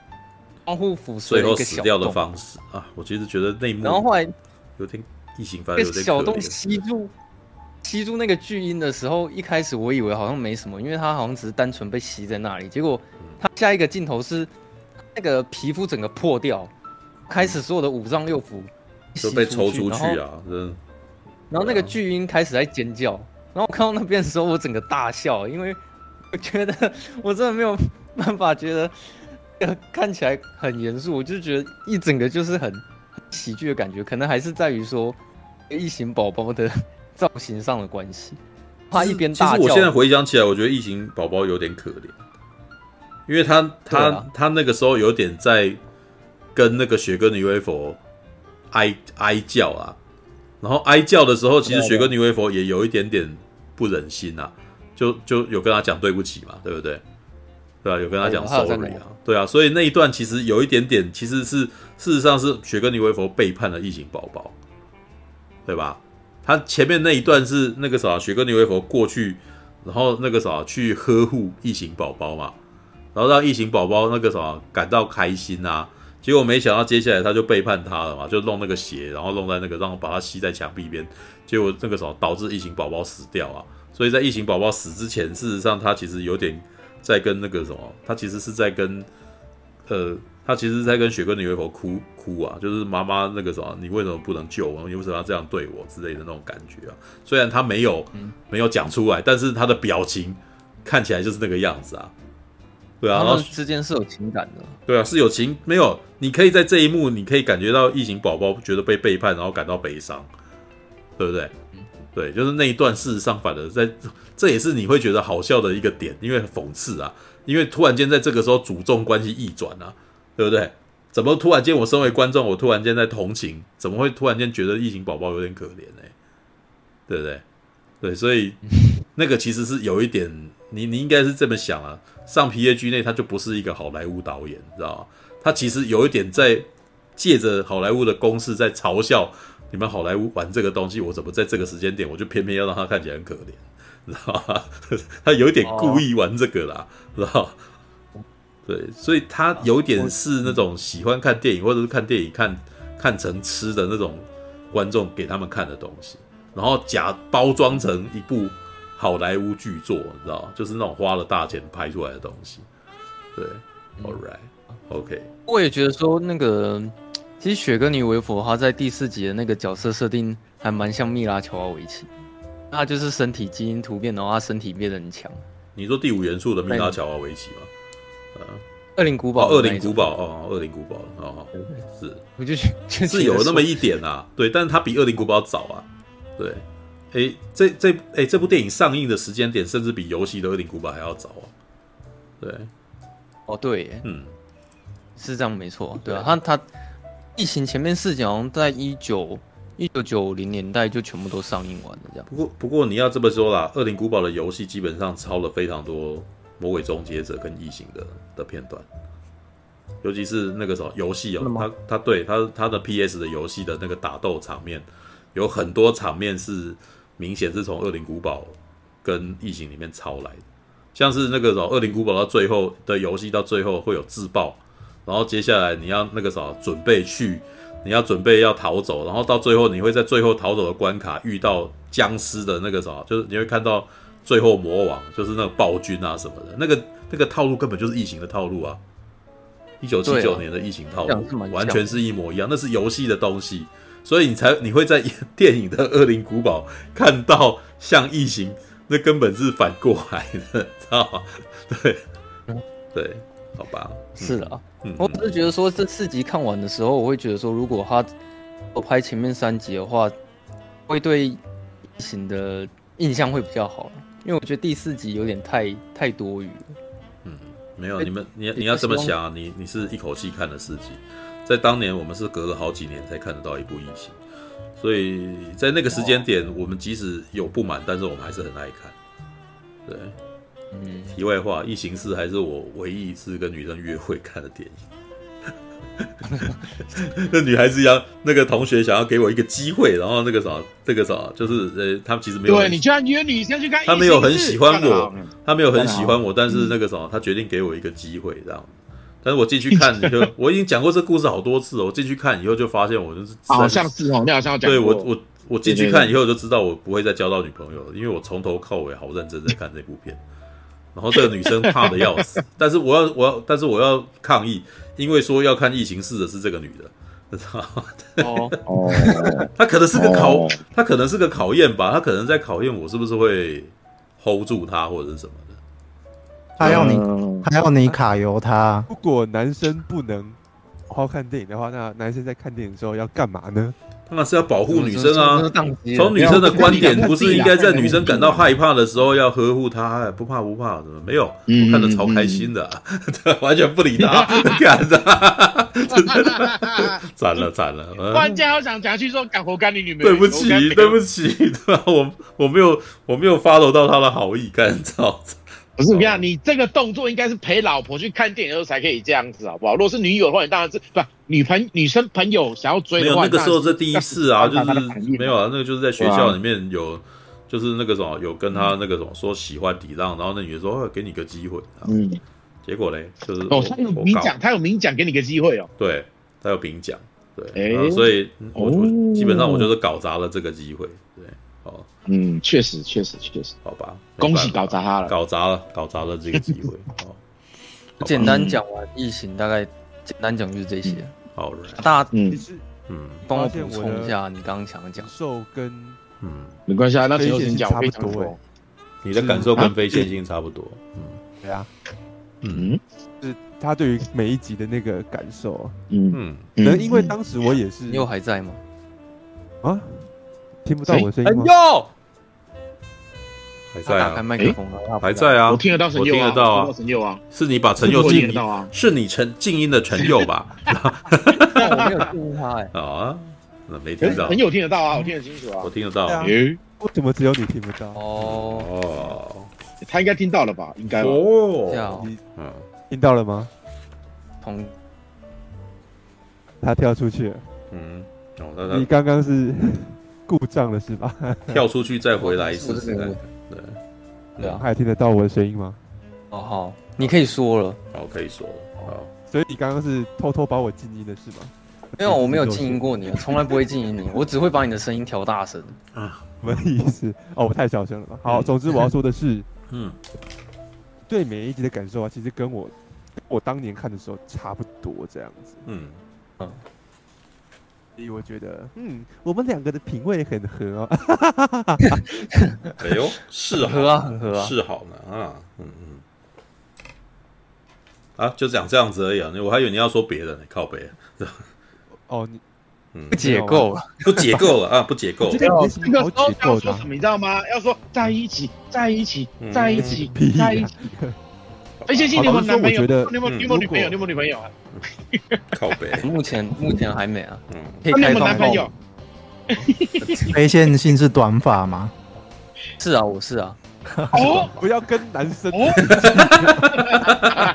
那不是，哎，你不要讲话，男生也是可以，不是，那是他女装作用的，要我才不要女装，男生也是可以用的女生，不要男装的女生。哦，不是你要男，不是女装的男生，好好了，嗯，而且那个他保证胸部一定小嘛，对不对？而且陈佑，你不是说你会去看那一种？那种第三性的 A 片吗？哎，哪有？我哪有说我会去看第三？哎，没有吗？没有吗？还是我记错了？我我只记得你说你看看韩，你要去看剧情。哎，哦，我是说我要去找我爱的那种的时候，都会跳出第三性的 A 片给我。哦，我很困扰，因为我很讨厌让他困扰，就是真是真正是蛮困扰，就生死一瞬间，不是极乐就是极极就是极极度恐慌。好啦，Right，OK，好吧，所以你没有要解构。我本来以为你可以从里面找到很多东西的呢，对，因为他们的那个符号那么清楚。的话，嗯，如果认真要说的话，对，异形的，尤其是第一集吧。你如果认真要说第一集的话，异形的符号是很清楚，没错。但是从我当时看到异形的时候，我已经大学了嘛，然后那已经是二零。呃，二零一零年代后期了，嗯，就像他那样子去处理女性害怕男性阳具，他用异形的故事架构去处理这个议题。如果认真要讲的话，他并没有给我特别的新的想法或新的感受。嗯，哇，就是在我们在那个时候啊，女性害怕阳具，然后觉得哇，男性的阳具是一种代表父权的压迫，这件事情已经常讲了，嗯、而你用。异形的故事去讲这件事情，也没有带出新意，所以我就觉得好像我我大概我大概知道有那个意思，但我就觉得没什么好讨论的这样子。对，但是在但是但是从神隐少女却会 是吧？其实好你后来认真去想啊，你说神隐少女她的讲故事的啊，啊，你说的没错，讲批判资本主义这件事情。是很多人都会做的事情，而且已经是老生常谈了。但其实我上次想表达的是，我觉得用呃宫崎骏用神隐少女的故事的那个方式来隐喻这件事情的手法是相对新奇的，而且即便到现在来讲，都还算是很有原创性。嗯，你如果要比的话，我可以跟各位讲，会去看阿井守的《机动警察》，哎，是机动叫《机动警察》吗？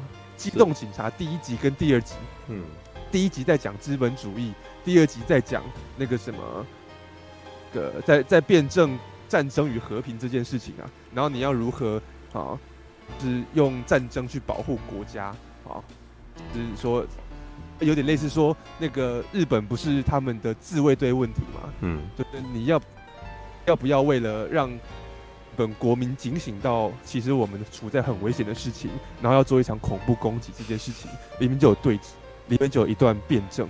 各位去观察押井守怎么讲这些议题的，嗯，就会知道其实宫崎骏可以用一个哇，好像很奇幻的故事，然后用隐喻的方式去隐喻出那些东西，而且还把那个情感讲得很动人。其实很，其实相对来说很困难的，你很需要那个创意才会想到说。对，我虽然有一个议题要讲，但是我同时还可以想出这么有趣的故事来讲它。否则像押井守，押井守就是两个角色在那边单纯用对话辩辩论而已。嗯，然后这件事情一直延伸到好在呃个可机动队 SAC 里面，他的弟子兵想要讲探讨任何问题，也都只是让。也都只是让角色们去用那个台词去辩证，嗯，你更不用讲在台湾，在台湾就是，当时说教就是一个呃，说教意味极为浓厚，嗯，一段或是一段那种类，甚至有点像宣导影片式的段呃舞台剧演戏了，嗯，各位如果去看《火神的眼泪》的话，里面就有这么一段，好，就是他要讲说啊那个什么呃。对新人要结婚，然后双方父母都对各自的那个小孩，哦，都都对对方有要求，然后所以呢，两边都吵架起来，嗯，然后就会讲说啊，你的女儿明明就怎样怎样，还要来高攀我儿子，哦，你的儿子明明有没有多好，然后还要这样来骗我女儿，然后这时候旁边就要有主角站出来说，你们这样子要，哦，你们应该要给小孩自主权啊，这样你们这样是不对的，就会有这种很宣导影片式的方式来讲这个议题耶，嗯，啊，所以对，所以。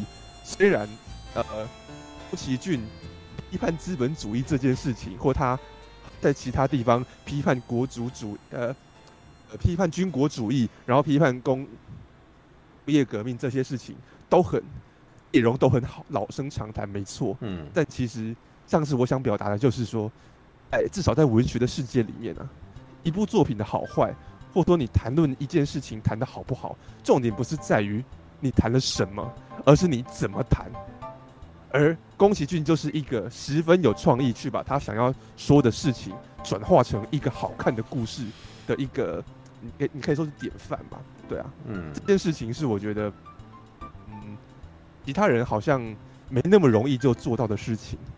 啊，这是为什么我一直觉得，哎，宫崎骏的《身影少女》，你你很其实很值得去认真探讨，说他到底是里面用哪一个方式去运哪件事情。然后这样可以组织他一个这件事的整个整个论述，然后这是其他人可能相对来说难以达成的。嗯、没有，我觉得不是难以达成，没有。但是这个时候，我虽然不会讲说是宫崎骏这种的东西非常的普通，对，但是我要讲的一句是，那就真的你要多看动画，因为其实你会这样子想的原因，是因为押井守为什么跟宫崎骏不一样，知道吗？因为宫崎，因为押井守他不是动画挂。嗯他是写脚本挂，是吗？就是他们，就他们虽然都是做动画的，但是宫崎骏本身是画画的。你你懂我的意思吗？他是画画的。那可是押井守本身是写故事的。虽然他们都在动画产业，你知道吗？像那个什么富野悠悠季，他也是写故事的人，他是写脚本出来的。对，所以这也是为什么他们两个人会冲突，然后。押井守会觉得他的那个东西有的时候那个什么就是任意而为，为什么？因为从他写故事的逻辑来讲，他觉得你这个东西没头没脑的，知道？那你所谓的你看到宫崎骏本身为什么会有办法用画面来叙事？因为你叫他用讲，他可能还讲不清楚。你叫他用文字去讲，他是讲不清楚的，因为他的他描绘他自己的观点的方法就是绘画。你懂了吧？对对对，对，所以他会画几样东西来代表他的想法啊。然后你如果有猜出来，你自己有体会到，你就觉得哦，干你真厉害，因为我都没办法用这个东西。废话，你是写文章的啊。对，所以我才会说，请你去多呃，你甚至可以去多看一些台湾的呃动画系的系所的学生他们做出来的短片。我跟你讲啊，他们也都很厉害啊。我之前有几次在就是当了评，就是不是在罗氏启子当评审嘛。老实说，我觉得。动画系所所做的短片的那个什么的视觉强度，都强过真人影片很多。为什么？因为他的想象力可以，他可以突破那个什么一般的空间啊，然后可以做出很多的那个什么的那个他的那种叙事，可以到天马行空的那种程度。他可以不用。照着本来的那个什么空间逻辑，它也可以不用照不用那个什么，可以不用遵遵循地心引力之类的。所以它有的时候的变换，跟它的那个蒙太奇的那个都比都比那个一般拍真人影片的灵活非常多。所以这也是我那时候不是前几个礼拜不是在讲那个什么，我在我在说超人力霸王新超人力霸王的时候，我说我会说那个什么安野秀明，他从动画跳电影，他其实可以为电影界。踏入活水，因为太多电影的人有点墨守成规，或者是他们的那个什么视觉习惯是那样子，他们可能不习惯那样做。结果一个画画的人，他那个画动画人，他随笔画出来的构图跟视觉跟那个压缩的感觉，是他可能丢进来这边会给很多拍电影的人，哎，干，我没有用过这个方法。是吧？嗯，因为你类似的那个故事处理镜头的方法，像是魔戒啦，哎，魔戒常常会用很多压缩镜头，然后你会看到很多前面的东西很大，后面的东西那个啥的，然后还有点变形的那种东西，你知道？或者是像那个异形，刚刚那个什么《飞剑星条异形四》，异形四里面那个什么的那个人物的构图，也是一般电影里面比较少看到的，知道？还有徐克，知道？虽然现在。虽然我以前在九零年代初的时候，我非常讨厌徐克那样拍，知道？我我我不知道，我我想你们应该知道我在讲什么，就是徐克在拍那个《笑傲江湖二》《东方不败》，嗯，还有还有那个什么，他的子弟兵可能拍出《新龙门客栈》的时候，他都会用一种那种很夸张的镜头，把人物压缩，你知道吧？就是嗯，那个啥人物的那个角度会变成非常的偏斜，你知道那种广角，然后拍，然后人他有有点变形这样子，然后可是那一种东西拍起来好像就有一种风格化的感觉。可是那一阵子九零年代的那个武侠片太多这种东西，我后来会觉得很压迫，知道就觉得感、嗯、你你让我觉得很不舒服，你知道吗？就是你的环境感觉起来就很小，知道再大的地方被你这样拍，都看起来所有人都挤在一个镜头里面的感觉，我不喜欢，你知道？对。那后来就到两千年以后，你知道李安拍《卧虎藏龙》的时候就，就就就没有这样子了嘛？那他就整个空间感就整个跑出来，你可以看到整个整个树竹林啊，然后整个大浪的那个什么，整个城镇啊这样子。我那时候哇，这才大气啊，知道吗？OK，好，这个是我在讲说这是所谓的扭曲的镜头或者什么，他会给他他会给一些那种会会给你一些不一样的感受了，对啊，好吧，嗯、好吧，这个是题外话，嗯，讲一下异形。啊，异形回到异形，对，他 干嘛歪楼啊？轮到我了吗？啊，来来来，没关系啊，歪楼才是夜未眠啊。哦，好了好了，对吧？不歪楼就不叫夜未眠了，对不对？OK，哦，来，你歪楼歪怎样？那个不是不是要补充异形吗？是吧？嗯，好，我补充一下一些你刚刚没有提到的，或者是一些小细节，好了，其实也不是细节，嗯，异形它是一部元素。嗯，元素完整，但是发展过多的一部史诗作品，怎么说呢？过多，呃，对，你看，他一部电影，哦，每一部，你看你刚刚在讲的，你每一部给一部这样，你连续看下来有没有？嗯，你会有异常的断裂感。可是你单独用每一部来看，就是你只看那一部啊，你不你不连续的看的话，其实它每一部都很精彩。因为我是在不同的时期，就是。不同的时期看的，我那时候并没有很喜欢异形，我是到后来我越来越喜欢哦，因为越来越喜欢，所以它里面的一些设定，还有每一集各讲的主题，会让我这一个以喜欢多种原画来讲，我反而觉得有异常的乐趣。嗯。简单讲了，很多作品为什么会卡在，例如说啊，干续集就是难看啦，嗯、啊，第三集一定是最烂的啦，嗯、然后或者是说什么啊，又不是超上一集而已，就是成本增加，有没有？嗯、各式各样的那种续集魔咒。可是我说实在话，疫情来讲，每一集它都有不同的风格跟不同的调调在，导致我后来静心去欣赏的时候反而很喜欢。再加上他后来有出各种的导演剪辑版。因为重叠就一些东西嘛，它补充的原件就更完整了。嗯嗯嗯。我一开始喜欢异形的原因，就是因为我觉得怪兽长得那个怪物长得好帅。哦，对啊，对对对。确实嘛，那个帅，那个有那个呃又猛呃又猛又快捷又不怕打，然后血又那个凝结又有那个那个腐蚀性有没有？然后又有那种那种超级那种侵略。的那种，他的那个口中那个那个腹中那个口中嘴那样子，对啊。嗯嗯、可是我跟你讲那好像有事情哦。我刚来台北的时候，那时候我差不多二十一岁嘛，对不对？嗯。有有人送我一只异形的扭蛋，异形的扭蛋，然后那扭蛋装起来，哎、欸，那扭蛋其实蛮不错的。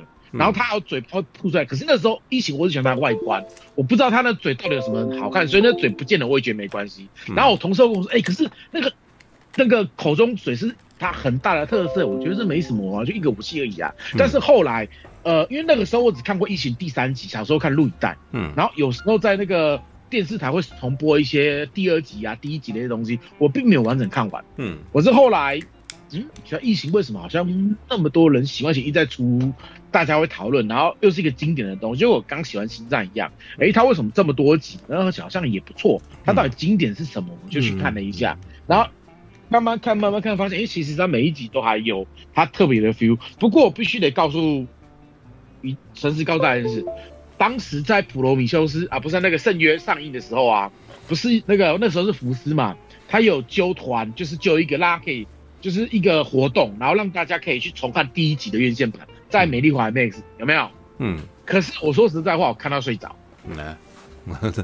想说有有大荧幕可以看呢，我应该很爽的是，因为他毕竟他。第一剧情我全部都知道，嗯，所以哪时候该动，哪时候该动，我全部都知道。哎，嗯，这种情况下，因为你你都知道后面要干嘛了嘛，对不对？嗯，所以有些一幕一步一动不动的时候，我们就像最后面好了，雪哥宁为佛在在寻找异形的时候，没有，我们如果是第一次看的人，这样异形在哪里？异形在哪里？可是因为我他妈不知道看过几次了啊，异形就在那里呀，啊，你看我为什么看不到？他就像浮在那里，你为什么看不到？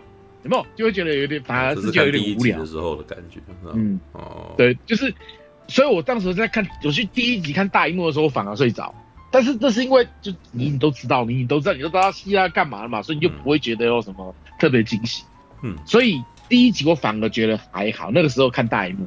但是有些时候啦，嗯，诶、欸，你毕竟那些东西你不都是在不同时期看的嘛，对不对？嗯、你无法串联起来的时候，你去网络上找人家的详细解说，我看的都是那一种，就是那个啊，最早在讲那个那个那个普罗米修斯那个。那个、那个、那个、那个、那个，谁不重要？好不好？选 名对，谁不重要？啊！一开始就看到哇，他妈的一个普罗米修斯，你可以把影评讲的比正片还长，而且我还全部看完了，我还看了好几次。我 我还看了好几次，你知道吗？我想说，哇塞，哎，谁不知道你他妈真是真是喜欢普罗米修斯啊？嗯，对啊。然后也是因为他这样子哦，哎，我。又燃起了我的兴趣，说我想去把异形一系列所有东西都补一补。嗯，所以呢，我又去把异形稍微找来看了一下。然后呢，因为我必须要一边工作一边看嘛，对不对？嗯，我就去找各式各样的解说来看。可是，一般的解说太无聊了，他就是讲剧情流水账，没什么，你知道吗？我都去找那种详解、分析、彩蛋，然后什么什么之类的。简单讲，我找的每一部解说加起来都比这边还长。嗯嗯嗯嗯，而且大葱啦，还有各式各样的都讲过异形里面的各种东西，一种各种文化，各种里面的细节等等的没的没有，所以让我除了喜欢 HR 及格的设计之外，我对他的每一步的一些角色设定，然后文化内涵，嗯，觉得更喜欢了，嗯嗯嗯，这也是为什么我觉得异形一到四割裂感非常的重，但是它反而形成它一种独独独独特的特色。所以我甚至觉得啦，勘和乙是超异形，嗯，因为勘和乙的结合是属于呃摄呃摄食结合还是什么摄食生育之类的，我吃下去什么东西，我就会生出跟我吃下去东西类似的基因融合的特质的勘和乙，有没有？嗯嗯。然后异形其实也是哦，异形的那个破脸那个破那个异形的那个破脸虫爆脸虫有没有？嗯，它只要在不同的生物上面。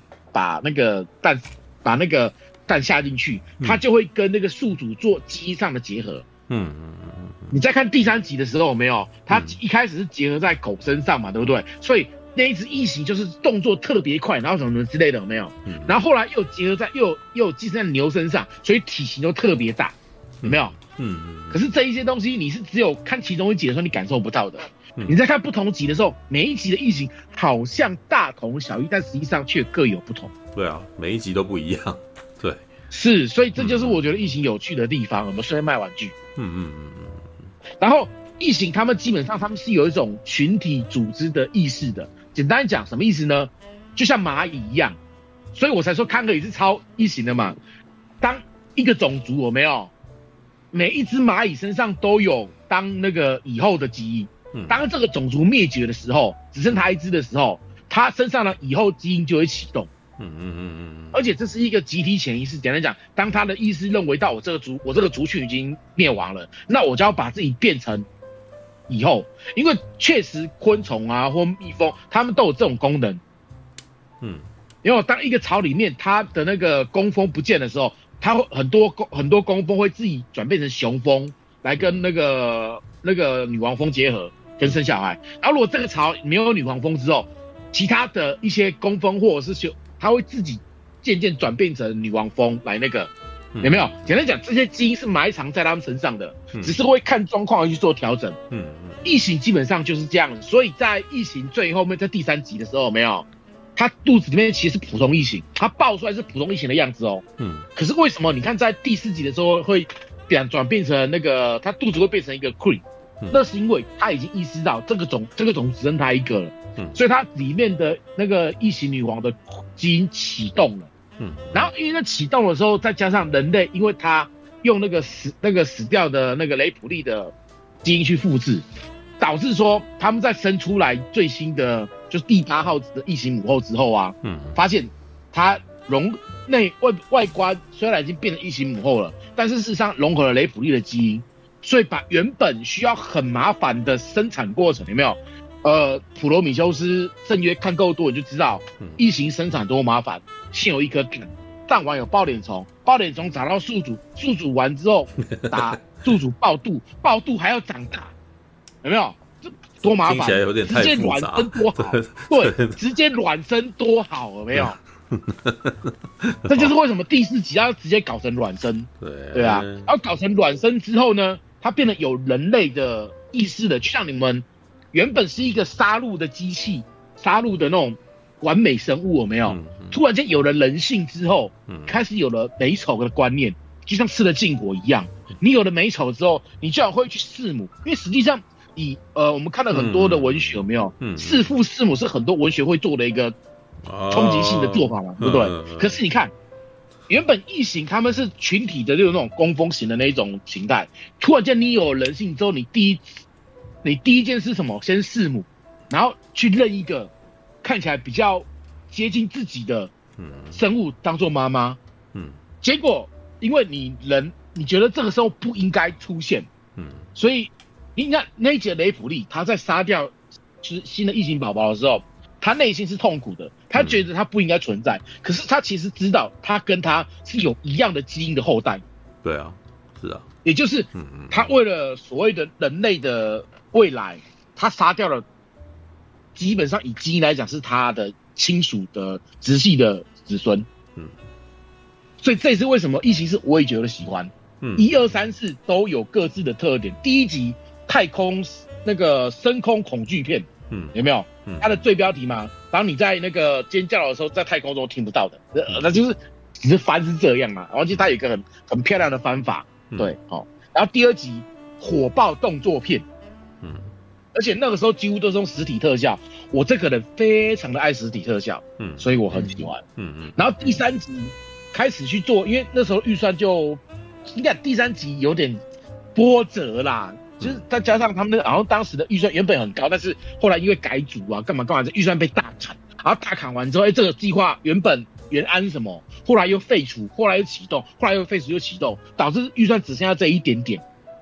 然后因为预算这一点点，原本应该是有一个星球的一些的，之后全部在浓缩，原本是一个监狱监狱星球，还是整个应该怎样讲？原本战场应该是整个星球的，嗯，但后来就只浓缩到一个监狱里面，嗯，因为只浓到整个监狱里面，它预算可以拉得很低嘛，嗯，对不对？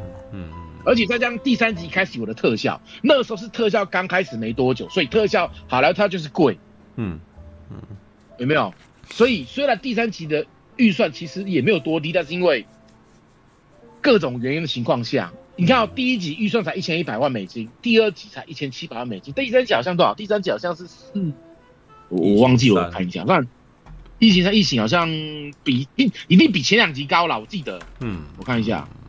异形三的预算哦，对啦，比第一集高一点，快两。异形三不对，异形三五千万呢，对吧？你们异形三五千，你你可是你要把通膨进进去啊，算进去啊。对对，通膨还好，你看哦，异形三的预算是异形二的两倍多哎，嗯，可是为什么拍不出那个画面？就是因为他们中间经过了太多废案，把一些东西原本预算不多的东西变成废案了，所以又没了，第二废案又没了。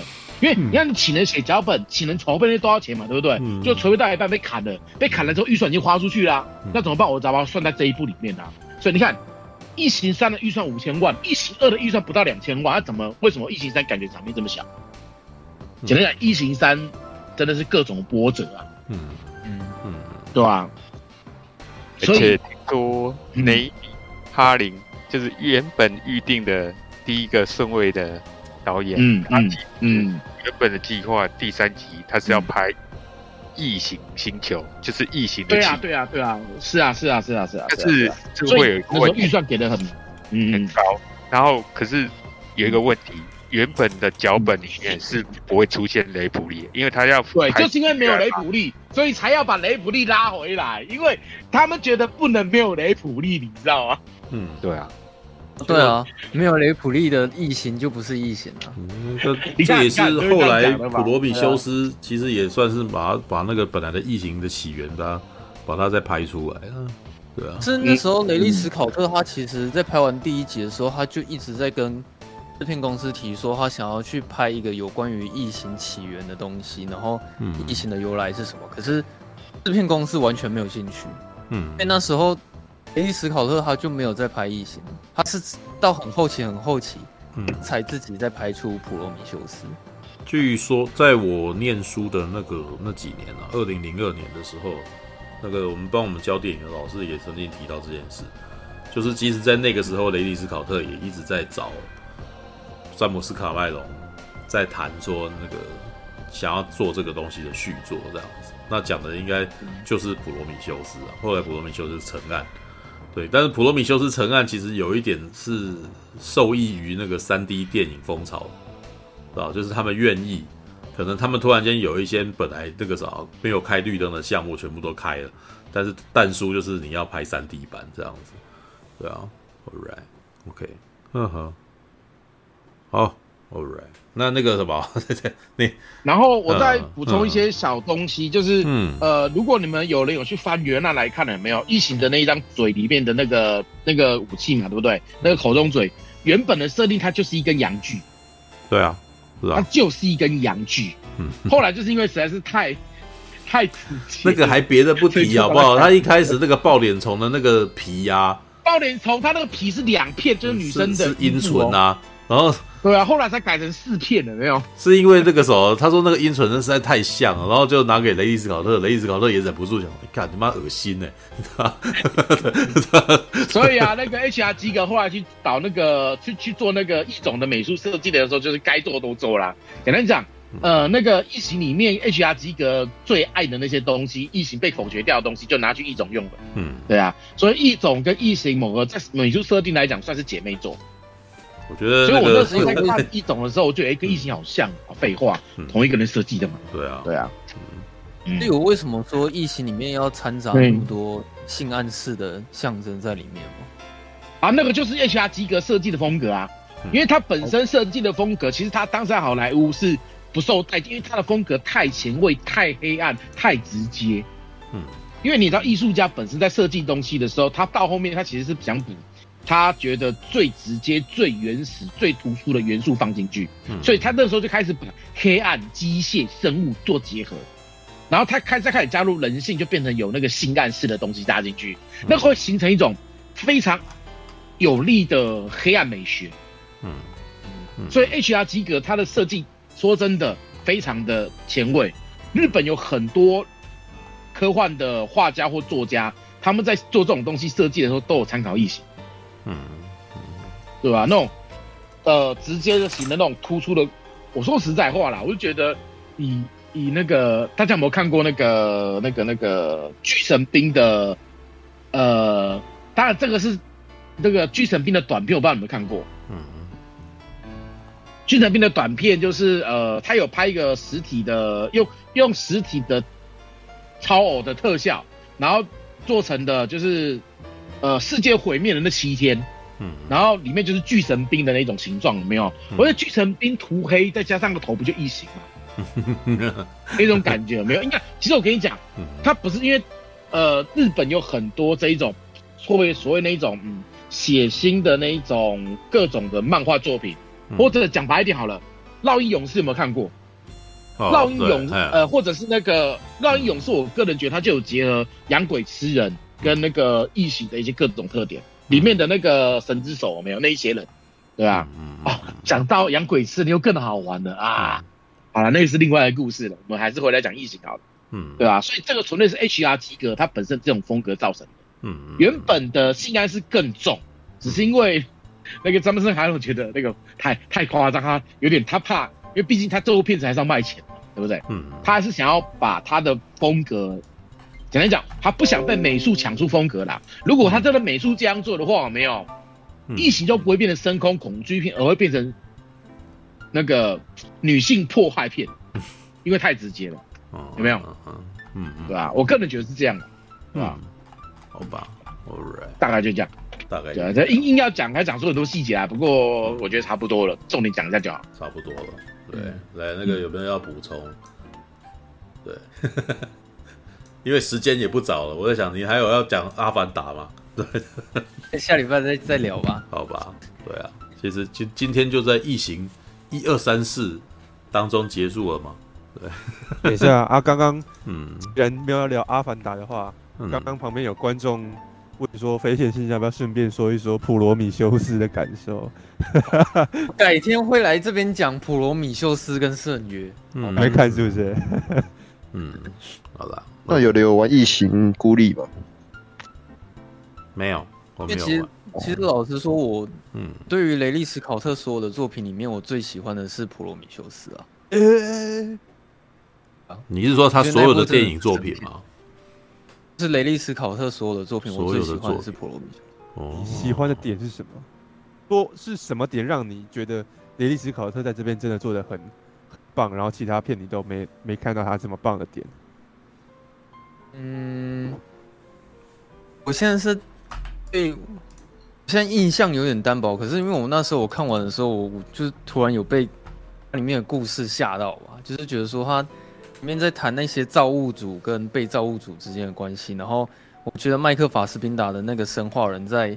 嗯，这部电影里面有很深层的含义，欸、而且它里面的嗯美学跟大场面动作什么的，嗯，我就是在学生那时候看的时候，我就是有被被他吓到这样子，我就哇干，好厉害的作品。那你有看雷利斯考特帮 HBO 做的那个影集吗？异呃那个什么异星灾变，异星灾变，对，哦，我看呢、欸，你可以 对啊，我看第一季，哎、欸。我我觉得你可以，就是我觉得那一部基本上前两集最精彩啊，对啊，看前两，对我觉得前两集就是很有那个什么，很有很有普罗米修斯味道的片。对对对对，可是我觉得他到后面就有点讲的太，因为他因为他塞太多，他有点塞太多议题进去，就然后又有点开始迟钝，就是那个故事开始开的洞太大了，我觉得就挖的坑很多了。对，所以我到后来第一季到最后没有，就是我我看第二季没有很有耐心。对，就现在还没有继续补第二季，但是我真的，我老实说，我当时看完第一季的前两集，哇，我惊为天人，你知道，我感 雷斯考特好厉害，知道他好厉，讲这些东西，就他可以，他可以两个人，几个人，然后跟两，哎，我记得两个演员吧，然后一男一女，然后再加上几个孩子，他就可以开始在那边探讨人啊，那个宗教哦，那个无神论。然后跟你现在的思考，就他开始在那边探讨这件事情，然后我就我感到你好强，你知道，而且是很屌的片，你知道。All right，嗯，好吧，嗯。陈悠有回答到你，我因为你很惊讶说我喜欢普罗米修斯吗？嗯，我是说我还蛮惊讶，任何人喜欢普罗米修斯的。啊，不会啊，普罗米修斯什么？普罗米修斯很好看呢，对啊。他在我眼里是一部很不错的这样，其实普罗米我也蛮喜欢的啊。后来了，后来连我妈都超爱看的，知道吗？哎，你妈会喜欢普罗米修斯？对啊，我妈很喜欢普罗米修斯。我我个人觉得普罗米修斯是一部很精彩的惊悚片啊。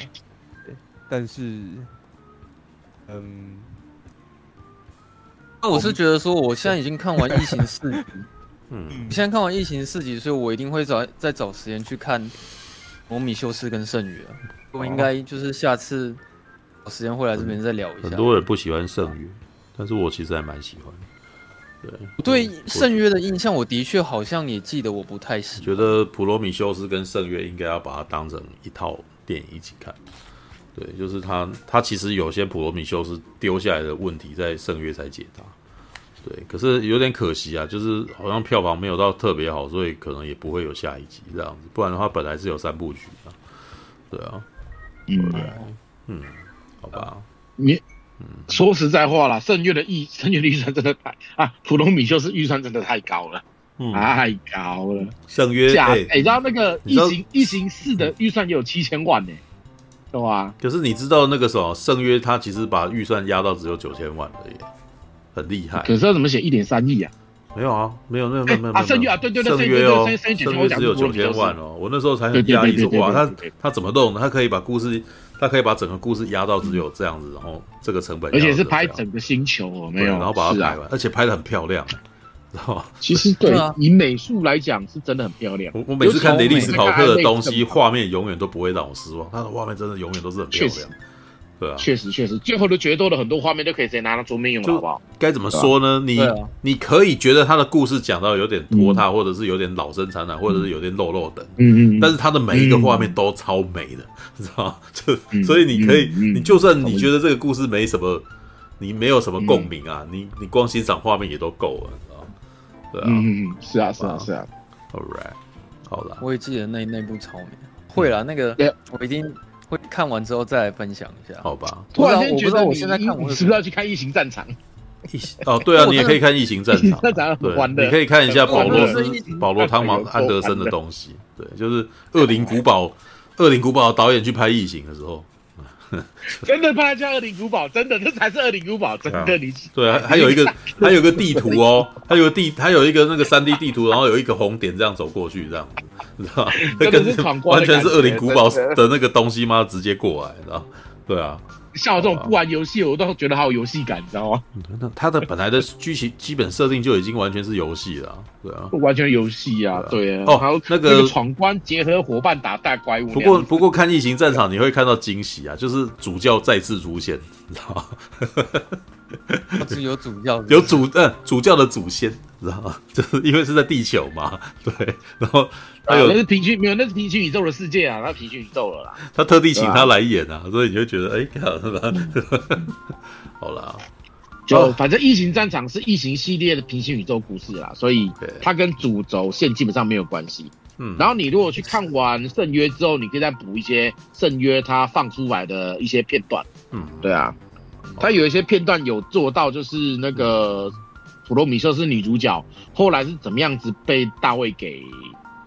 拿来做实验的，嗯，对啊，但是他这个版本有很多，所以他简单讲，他其实我觉得雷导在跑的时候，其实他想了很多个版本的结局，嗯，对啊，嗯，哦，这个真没有看过，你去看完之后再讲，嗯，那因为我一直提不起劲去看，是因为他是不是就是很纯粹的娱乐片啊？所以他是蛮纯粹的，他是蛮异形战场一很娱乐，只要是保罗斯安。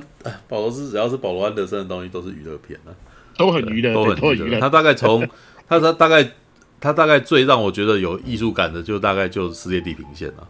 对，在 后面的对，然后后面什么魔宫帝前面的魔宫帝国啊，后面后面的那个什么那个魔魔魔物猎人啊，都都都超级娱乐，然后而且娱乐到让我觉得，哎靠，你这个有点烂，拍的有点烂。好啦，是吧？很逼就对了，很逼啊，很逼，而且逼的是那种我自己看的没 feel 的逼，知道就是啊，就就不好，就是有些逼你会看得很嗨啊，会觉得很爽啊，但是他拍的逼就让我觉得他妈你这个老糟，而且就就觉得有点有点千篇一律的东西那种感觉，对啊，这么逼哦，对，那个那我对他的疲乏在那个《恶灵古堡》的最后一部电影里面那么达到最高峰。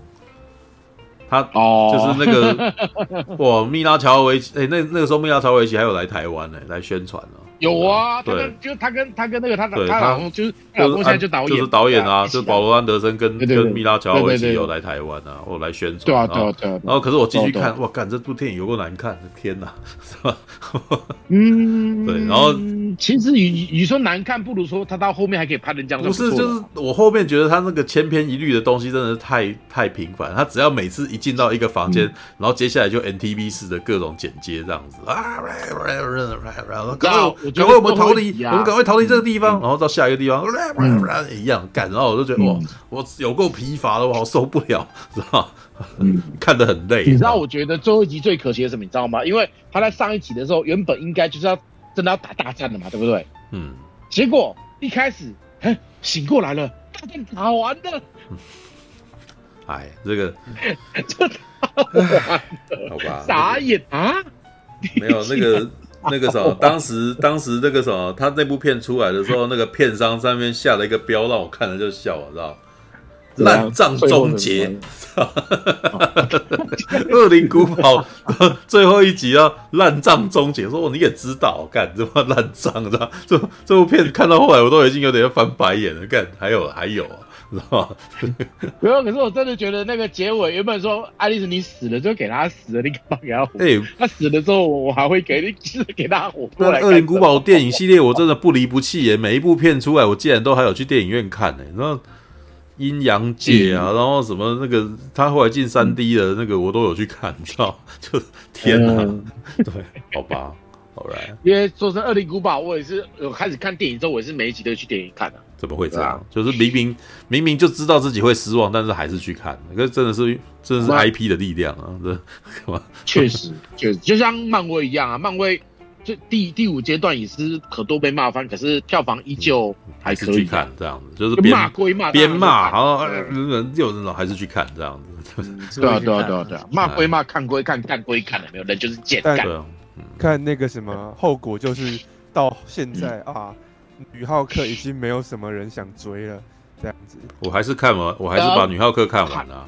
看到第八集还好啦，你没有女浩克没有难看啊，导的好，他只是没有话题，没有你没有女浩克算欢乐啦，他还是不是女浩克还是很娱乐，很好看呢，很好看，这很好啊，而且马大现在不是第五阶段是第四阶段，呃，不要说好了，你该这么说了，对不对？讲我讲太快了，我讲我解释一下，我觉得女浩克的情况只是只是他没有什么话题性嗯。嗯，所以其实那那是在华人圈是很轻松，华人圈。对啊，在华人圈没什么话题性，但是在外国话题性还蛮多的，我觉得。就因为我都会看那个，嗯、我基本上台湾会介绍的没有很多，说实在，但是我都有在追，就是他每周每周会发什么新闻，嗯、所以其实每一周都会有一些讲，不管是讲最近就是跟、呃、新的夜魔侠，或者他就跟夜魔侠做爱啊，西马的各种东西。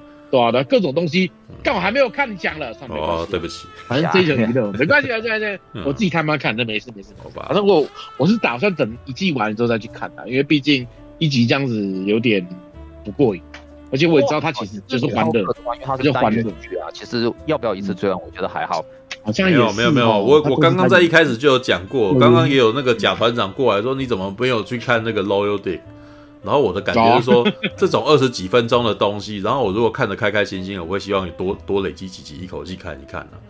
对啊，那有时候看两三集，心情会很好。没留在最后吃的那种。对，就我不要只看二十几分钟，那这个礼拜我只有看二十几分钟，也是蛮闷的啊。对，所以我是希望能够多累积几集，你知道？对，不过像利可利斯那种，是我忍。连等都等不了啊！就是我每个礼拜那个时候，可能就是礼拜六、礼拜天那个，我就在那边等。哎，那个什么，那个什么，头香头香那样子，就是我要看这个这样子。然后大家那边，哎呀，龙带真可爱呀，千树好正啊，这样子，就在那边一直在那边弹幕这样子，好吧？不一样，不一样，就是你对每一部作品的爱的那个程度的那个累积感不同。有些是那种累积到你每个礼拜就那边等到二十几分钟也没关系。那有一些是我希望能够再累积多一点。然后慢慢爽，对，那我觉得我现在深有所感是安道尔，对啊，啊，他每他那个阶段每次卡在那个不上不下的地方，真的很真的很讨厌。安道尔，我看完五六集，他他没有，没有，我跟你讲，这个剧本安道尔这个剧本是有。嗯，我觉得他是有规划的，他最后面一定会有大爆点，因为我已经开始在看爆点了，我已经开始推动后面的爆点了，你知道吗？嗯、你看他每一次都好几条线，而且他每一条线都讲得很细，有没有？嗯，像就有人讲说蒙妈蒙那个蒙妈什么那一段，嗯、以前都只是感觉他就是一个领袖，但是什么东西都没有。嗯、但是你看他开始他在讲蒙妈什，他为了要当上这个领袖，为了反抗军，他牺牲了多少？我还蛮喜欢那一段的，啊，因为我觉得以前的角色，以前的蒙莫斯马基本上是一个边是一个边边角角的人啊，你就是会看到他好像是一个那种像圣女般的角色，因为他会把自己打扮成白袍的样子之类的，然后好像永远都是正义的那一方，但是你不知道，而且他，但是他，呃，我记得他在小说里面也也是都是边边角角的人物哦。就是在那个那个什么索隆三部曲里面、呃、的啦，官方出的，但是有很多有人在帮他做一些补色。对，但但是你你会觉得他给你你你对蒙莫斯马的感觉就是，嗯，他会跟你保持着一个礼貌的距离，嗯嗯，你好像想要拜托他什么，但是他好像不一定在这件事情上会是你的朋友的感觉哦。嗯嗯，你知道利亚里面那个什么，像那个索隆三部曲里面就有这种对话，就利亚跟陆克，嗯就会想说，哎。那个时候是不是要请蒙莫斯马要要报告蒙莫斯马，知道？但是他说他现在自顾不暇，而且他对这件事情可能心力不会用在你身上，什么之类，就就是会发现说他是你朋友，嗯，但是他也是你的盟友，但是他好像不会帮在这件事情上出，就是都保持着一个距离，然后所以你会不知道这个人的个性，你也不知道他是，你只知道他是好人，知道吧？确实，所以在。安道尔里面，我看到有他的故事，我很兴奋。我看他终于开始讲，他开始在讲蒙莫斯马的私生活，你知道哦，蛮厉害的。对，这个这个其实真的是所谓的那种，他终于把星际大战的生的那一刻生，就是，哎，他开始把任何就是这些过去的边缘人物，或者是那种面板人物啊，你知道就是真的以前的人形立牌，现在活过来的这样子的感感觉。嗯，对啊。所以我真的觉得，说实在，安道尔他是到底怎样争取到拍十二集，好厉害。嗯，没有，就就等着看了。对啊，三一个阶段吧，反正三四三四集一个阶段。其实每每一集的预算其实也不低。应该这样，其实我觉得他应该是有利用一些简单讲的话威胁你，你如果不给我这样拍的话，我就我就我就不爱了，我就不写。嗯，我觉得有可能，有可能，因为毕竟它整体规划说是两季嘛，是二十四集嘛，所以看那个，嗯，应该是，而且他的，那从漫威又讲到，又突然讲到，又又又被我歪到新战去了。但我还是要讲一句，第四阶段我要说明我的立场。第四阶段，我现在整个看下来，虽然说讲漫威嘛，起起伏伏，对漫漫威第四阶段起起伏伏各一些的，但你如果说都很难看，或者它不如不如过往，我觉得那是很不公平的事情。嗯嗯嗯嗯，确实，能够前到后面没有新鲜感，三个阶段是长久的累积。你如果说要把一个第四阶段，因为第四阶段现在它开始就是它有它有影集，要也有电影，对不对？所以变成说它的开始变成是多项化、多多方面开始在不同的媒体各方面开始在发展。所以你要求到说每一个的那个风格那些的，他们也尝试更多的风格了。那我觉得，因为这样子就变成说，其实也不那个受众变得更多了，对不对？你有的人不见得喜欢去电影院，可是哎，订了迪士尼一家就可以看影集嘛，对不对？那看了影集之后，也许他就他不是对漫威有那么大的喜爱的人，他可能看了之后就会，尤其是一两集一两集这样子，他可能批评度就会一直的累积，对不对？我是觉得是这样子啦。嘿，起码目前为止，我看第四阶段我都还看得蛮开心的，我没有觉得有一部让我觉得会遭到不能接受的片子。我没有觉得他有不能接受的问题。嗯，哎，我没有看黑寡妇哎。OK 啊，黑寡妇你看，单纯看博伦，你别拜托看叶莲娜跟那个叶莲娜，然后还有那个娜塔莎的过往这些那种姐妹的情感，那个就够了，就看那一段就够了，亮点就在那边啊，对不对？然后还有还有我们纯纯可爱的那个老爸爸，对不对？他那个红色守卫，对不对？而且人家接下来要演圣诞老人啦，是不是？不过我对于，不过说老实话了，我的确对于那个什么这个阶段的漫威的那个影集，他对我的吸引力是下降。对，那不止对你，对很多人吸引力都下降。对，因为应该是说他在初期的时候，我在看那个 What If 的时候，我其实看的蛮开心的。嗯我觉得哇，干超厉害的！他他他写出这样子的东西，各种可能性，我觉得好嗨哦。然后洛基那个时候我也还哇，干这个好厉害哦，这样子。但是到随着后来他大概是从月光骑士开始吧，就就觉得我有点荡下去的感觉。对 对对对对，不知道为什么，就是对。虽然虽然说月光骑士也不是那也不是不好的影集，错了吗？不是这样子。没有，我觉得月光骑士也不是不好的影集，但是不知为何他的那个故事的那个就就会让我觉得中间有一点。弱下去的那种感觉，对，就没有到难看啊，可是它吸引力也没有到特，特就是它从那个时间开始变得比较无聊，知道对啊，没有不好，就是比较无聊。对，那我我不知道你们会不会这样觉得，就是高情商的说法，高情商的说法还还还还可以，还可以。低低情商的说法啊，我觉得好无聊，浪费我的时间，只是这样。没有啊，就是呃，它变成一部。不看也没关系的东西，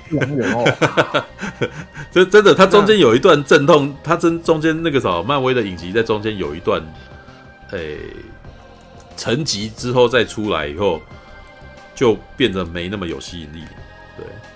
然后我觉得接下来像是那个惊奇少女啊，惊奇少女开始我那个啥，就是中间有气氛，就是不喜欢，对，就是就是大概看到大概两三集以后，突然间觉得，哎、欸。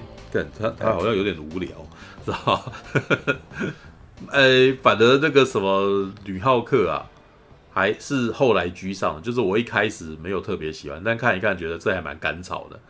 对，就是我我会愿意再回来把它看完，心情轻松的哈，那个嘿，对他就是心情，他就是看开就是开心的啦。对，然后比较不会有，因为他还有很多那个什么边边角角人物会来客串嘛，所以你会看到一些。就是这个世界观被被被扩大的一个那种感觉，这样子，对，所以到目前为止，反正绿巨人女那是吧？女哎什么？虚浩啊，女浩克对，还算蛮好看，对对对，还算不错。律师女浩克要特别记住律师那个，就法律代理人那个，那是他的关键词，对。OK，而且第六集还刻意玩那个梗的笑点，就是真只是真，因为这一对那个他那个标题还有变。Alright，好了，你们对电影有兴趣吗？上夜之狼人哦，什么电影？哪一部电影？对啊，漫威系列或是 DC 系列现在的超级英雄电影，因为我不知道为什么我现在真的已经，比如说近期要上映的那个黑亚当，我是真的完全不会想要去看。好像是因为因为不，那不是黑亚当，那是 Rock，那是 Rock，那不是黑亚当，那是 Rock，那是因为 那是因为是巨石强森的关系。巨石强森不管演什么电影都是巨石强森。对对对哦，这次我觉得他好像想不想做那个就是快乐的傻大哥那个形象了。对啊，因为黑亚当不是这样的英雄啊。那就要看大家对他过去的那种感觉有没有办法在这部电影扭转过来啊？因为你已经太多，你的荧幕形象就是个傻大个啊。嗯，对，那那个又不是 所又不是所有的这个台湾的电影的那个观众群全部都是美漫迷。那对于黑亚当的认知比较多，还是还是还是巨石超级英雄的？对，就是那个电影一样。对，所以他会有这个危险啊。如果你进来以后看到他不是一个不苟言笑的人，可能还会有一个落差的。对啊，不苟言笑，不要随便跟西门町的狗开玩笑。嗯，现在就算要短刑也不太可能了吧？对啊，他也就他他已经被定型了。对，那个很有点难。OK，有点不懂为什么黑亚当会找他来演，是因为这个英雄就是这种特色吗？黑亚当很早之前没有应该是说黑亚当从很早之前就要找巨石强森来演，在巨石强森还没有奠定期，甚至还没有把他现在这种那个啥傻大个形象发挥的这么好之前。就已经是找他了。对，这个立这个项目立了很久了，然后他也很热情的参与，但是没有想到搞这么久。特别的是，巨石强森身为一个超级巨星，他还是很想要演黑亚当。对，他非常想要演这个。对他在好久之前跟跟跟跟海文跟凯文哈特他们两个好朋友嘛，在各种节目之间，他们都会想办法开这个玩笑。哎，对，好吧，确实的。哦，Alright. 因为毕竟天亚当是很棒的反派，但是巨石强森已经他很难演反派，知道吗？想应该是说他一开始在他不是他的影集，他的那个就像簇兄刚刚讲，他在他的那个发展期之间，嗯、因为他的型就很像嘛，然后他对这个角色也有他的关注跟投入，嗯、就没想到后面历经长长的波折，嗯、对不对？华纳的是啊，然后那个 Dark 的形象也越来越欢乐，对啊，没有啊，这一点的厉害是当华纳现在。终于回头要来做的时候，是反而是华纳的幸运，因为这个时候的巨石强森已经是个超级巨星了，但是他还是很想要演这一个角色，所以所以这个角色就对于华纳来讲，哇，那个什么有一个剧明星，那个什么一直这么愿意演这个角色是是求之不得啊，所以就是就是让他演了。对，我觉得他现在比较像谐星，但是你知道 他是啊，他他是谐星啊，但我觉得那个点就来自于现在，即使他是谐星，然后。那个啥，他演黑亚当也是会有一定的票房啊，知道吗？就是对对，所以并不担心。我跟你讲啊，华纳并高层并不担心说，哇，这部片怎么没有没有那个展现出那个呃原来黑暗的那个感觉气息？那不重要，会赚钱啊，怎么看？好吧，他他是真的每一部电影都都是一样。对，但是看他也是挺开心的啦，就像是我看阿诺一样，就是。就是有时候就是去看朋友的，你知道吗？